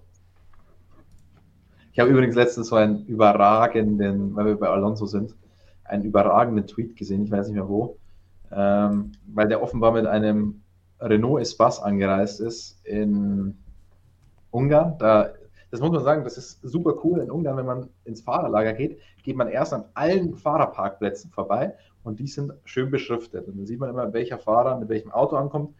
Übrigens, Sebastian Vettel muss man an der Stelle auch sagen, er wurde viel kritisiert für seine, grüne, für seine öffentliche grüne Einstellung und so weiter. Er ist aber tatsächlich bei Wind und Wetter in Budapest mit dem Fahrrad gekommen. Sein Aston Martin Parkplatz war belegt, aber ähm, da ist tatsächlich nur sein Physiotherapeut Anti Konzas mit angekommen. Sepp ist Fahrrad gefahren. Ähm, Nochmal zu diesem lustigen Alonso, denke ich, ich komme schon wieder vom Hundertsten ins Tausendste, es tut mir leid. Und da kam Alonso mit so einem Renault Espace und hat doch relativ viel Platz gelassen ähm, neben sich, um die Tür offenbar schön aufzumachen. Und dann dieser überragende Tweet war, all the time you have to lease Espace statt a Space. Und das war dieser legendäre Funkspruch von Alonso. Ähm, fand ich zum Schießen witzig. So, dann kommen wir nochmal zu der Sache, die dich heute nicht schlafen lässt, nämlich Russell und Bottas. Fnot Abraham fragt, Bottas im Vergleich zu Hamilton hat doch die gleichen Schwächen wie Russell im Vergleich zu Hamilton. Die Re Rennpace und das Reifenmanagement fehlt bei beiden. Seht ihr das auch so? Hm. Ist ein guter Punkt. Aber Dann Russell haben wir Russell, immer für Qualifying gelobt. Qualifying, glaube ich, noch eine andere Nummer als Bottas. Das zum einen. Und zum anderen können wir Reifenmanagement auch noch nicht so richtig beurteilen, weil in dem Williams bist du halt immer irgendwo. Also, das ist mir zu früh, um das so endgültig zu beurteilen. Guter Punkt. Ja, ist auf jeden Fall interessant, aber muss man halt wirklich im, im, im gleichen Auto dann mit gleichem Material anschauen, würde ich auch sagen. Also, kann auch einfach am Williams liegen, dass es da immer nach hinten geht im Rennen. Ne? Ja. Also. Abwarten als Tipp. Und eine Frage kommt nochmal vom Professor Theresa. Vielen Dank für die Frage. Wie tanken Christian, Robert, Markus Kraft nach den ganzen Reisen, damit ihr gerüst, gerüstet seid für die zweite Hälfte? Und wer reist immer mit euch mit zu den Rennen und unterstützt? Kamera und so weiter. Macht das alles der berühmte Olli. So, Olli war zum Beispiel am Montag mit Christian unterwegs, um ein Interview aufzuzeichnen. Aber an den Rennwochenenden muss sich Christian entweder selbst behelfen oder Kollegen aus dem Media Center schnappen. Stefan, das war jetzt ein bisschen zweideutig, wie du das formuliert hast. Ähm, aber ich, ich würde mal auch sagen, es geht ja nicht nur um die Leute, die reisen, es geht ja auch um, um alle, also um Stefan, Jonas, Lukas, um, um alle, also auch im Büro ist jetzt nicht irgendwie die äh, Urlaubsstimmung während der Rennsaison, also die sind genauso am, am äh, Keuchen wie, wie wir, die, die an die Strecke reisen. Mm, aber ja, ich hoffe, dass nächste Woche ein bisschen entspannter wird. Da habe ich nämlich Urlaub eingereicht bei, bei, bei unserem Chef. Nach der Aussage muss ich das vielleicht nochmal überdenken. aber, aber vielleicht brauchst du die Woche auch, um über Bottas nachzudenken. Na, du wirst sagen, es ist, ist, kein Urlaub. Urlaub versaut, du, du hast jetzt sieben Tage lang 24 Stunden rund um die Uhr nur über Bottas zu Red Bull nachgedacht. Aber an der Stelle muss man jetzt sagen, weil wer, wer, äh, wer hat die Kameras? Entweder schlecht wieder noch, wenn ich spät abends im Media Center bin, sind oftmals nicht mehr viele Kollegen da respektive die Kollegen, die da sind, die sind ja aus einem Grund da und die warten dann nicht auf mich äh, und warten, bis sie die Kamera halten dürfen. Aber oftmals gibt es noch Kollegen, die irgendwie da sind und dann die Kamera halten. An der Stelle vielen lieben Dank. Die Kollegen vom Sportinformationsdienst haben schon tolle, die, treue Dienste erwiesen. Dieter Renken, Fritz Dieter Renken, den habt ihr schon gesehen in dem Video. Die, die Bildkollegen äh, sind sensationelle Kameramänner, ähm, die jetzt leider aufgehört haben, aber da kommt auch was Gutes nach. Also vielen lieben Dank an der Stelle. Das ist das Wichtigste. Das haben wir hin und wieder auch mal in den Kommentaren, wenn das jemand gefragt hat, auch erwähnt, dass wir da natürlich auch darauf angewiesen sind, dass da Kollegen das Ganze immer filmen und die das auch wunderbar hinbekommen. Und wenn dann vielleicht mal irgendwo der Lichteinfall ein bisschen zu stark ist, müssen wir das nachsehen, denn immerhin bekommt ihr dadurch überhaupt Videos und nicht nur Videos aus dem Media Center, wo Christian es auf dem Stativ stellen kann, sondern auch richtig aus dem Fahrerlager, wo wir endlich wieder rein dürfen und ihr dann entsprechend auch mal Fahrer im Hintergrund herumlaufen seht und Eindrücke und Impressionen geliefert bekommt, was da so alles los ist. Und im Media Center muss ich die Kamera immer so stellen, dass man die Strecke nicht sieht. Ja, das dürfen wir nicht zeigen. Und dann muss ich immer die hässlichsten Winkel im Media Center suchen, damit man ja keine Strecke sieht.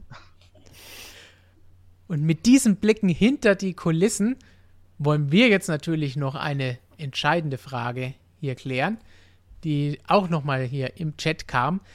Lukas, es passt gerade zwar nicht zum Thema, aber ich mache gerade Sandwiches. Frage an den Chat und auch gerne an den Herrn Lukas. Wenn ihr ein Sandwich wärt, welches Sandwich wärt ihr? Das ist jetzt die Ersatzfrage zum Ende für die Zebra-Frage von letzter Woche. Also, welches Sandwich wärt ihr gerne? Und wärt ihr gerne ein Sandwich? Also wenn, dann wäre ich auf jeden Fall eins mit Tomate Mozzarella. Das schmeckt gut und äh, kann sich sehen lassen, würde ich sagen. Mhm. Ich hoffe, bei der Zebra-Geschichte letzte Woche ging es nicht auch um irgendwas Kulinarisches, aber. Nein, da ging es um die Streifen. Die Farbe der, Stre äh, der Streifen war gefragt. Okay. Kannst du gerne noch beantworten. Sind sie schwarz oder weiß? Beides. Ja, aber ist ein Zebra schwarz und hat weiße Streifen oder ist ein Zebra weiß und hat schwarze Streifen? Äh, ach so, wie es grundiert wurde. So. Ach so. Ach Gott. Ja, wahrscheinlich ist es weiß und hat schwarze Streifen, oder? Das war eine sehr, sehr gute Frage, die beschäftigt ah, uns ja. jetzt schon im zweiten Sendung hintereinander.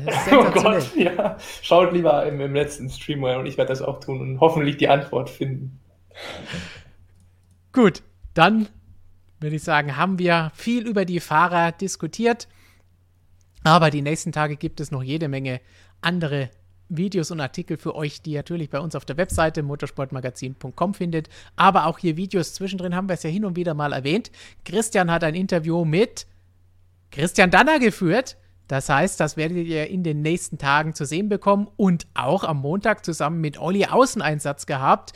Hat ein schönes Bild davon nicht getwittert, aber bei Instagram eingestellt und gesagt, wo bin ich hier wohl? Robert hat gesagt, ja, hoffentlich nicht auf dem Hotelzimmer, weil so schöne Hotels bekomme ich nicht. Das hat er aber nicht kommentiert, oder? Den Kommentar habe ich nicht gelesen. Nein, das hat er mir gesagt, okay. als ich mit ihm gesprochen habe.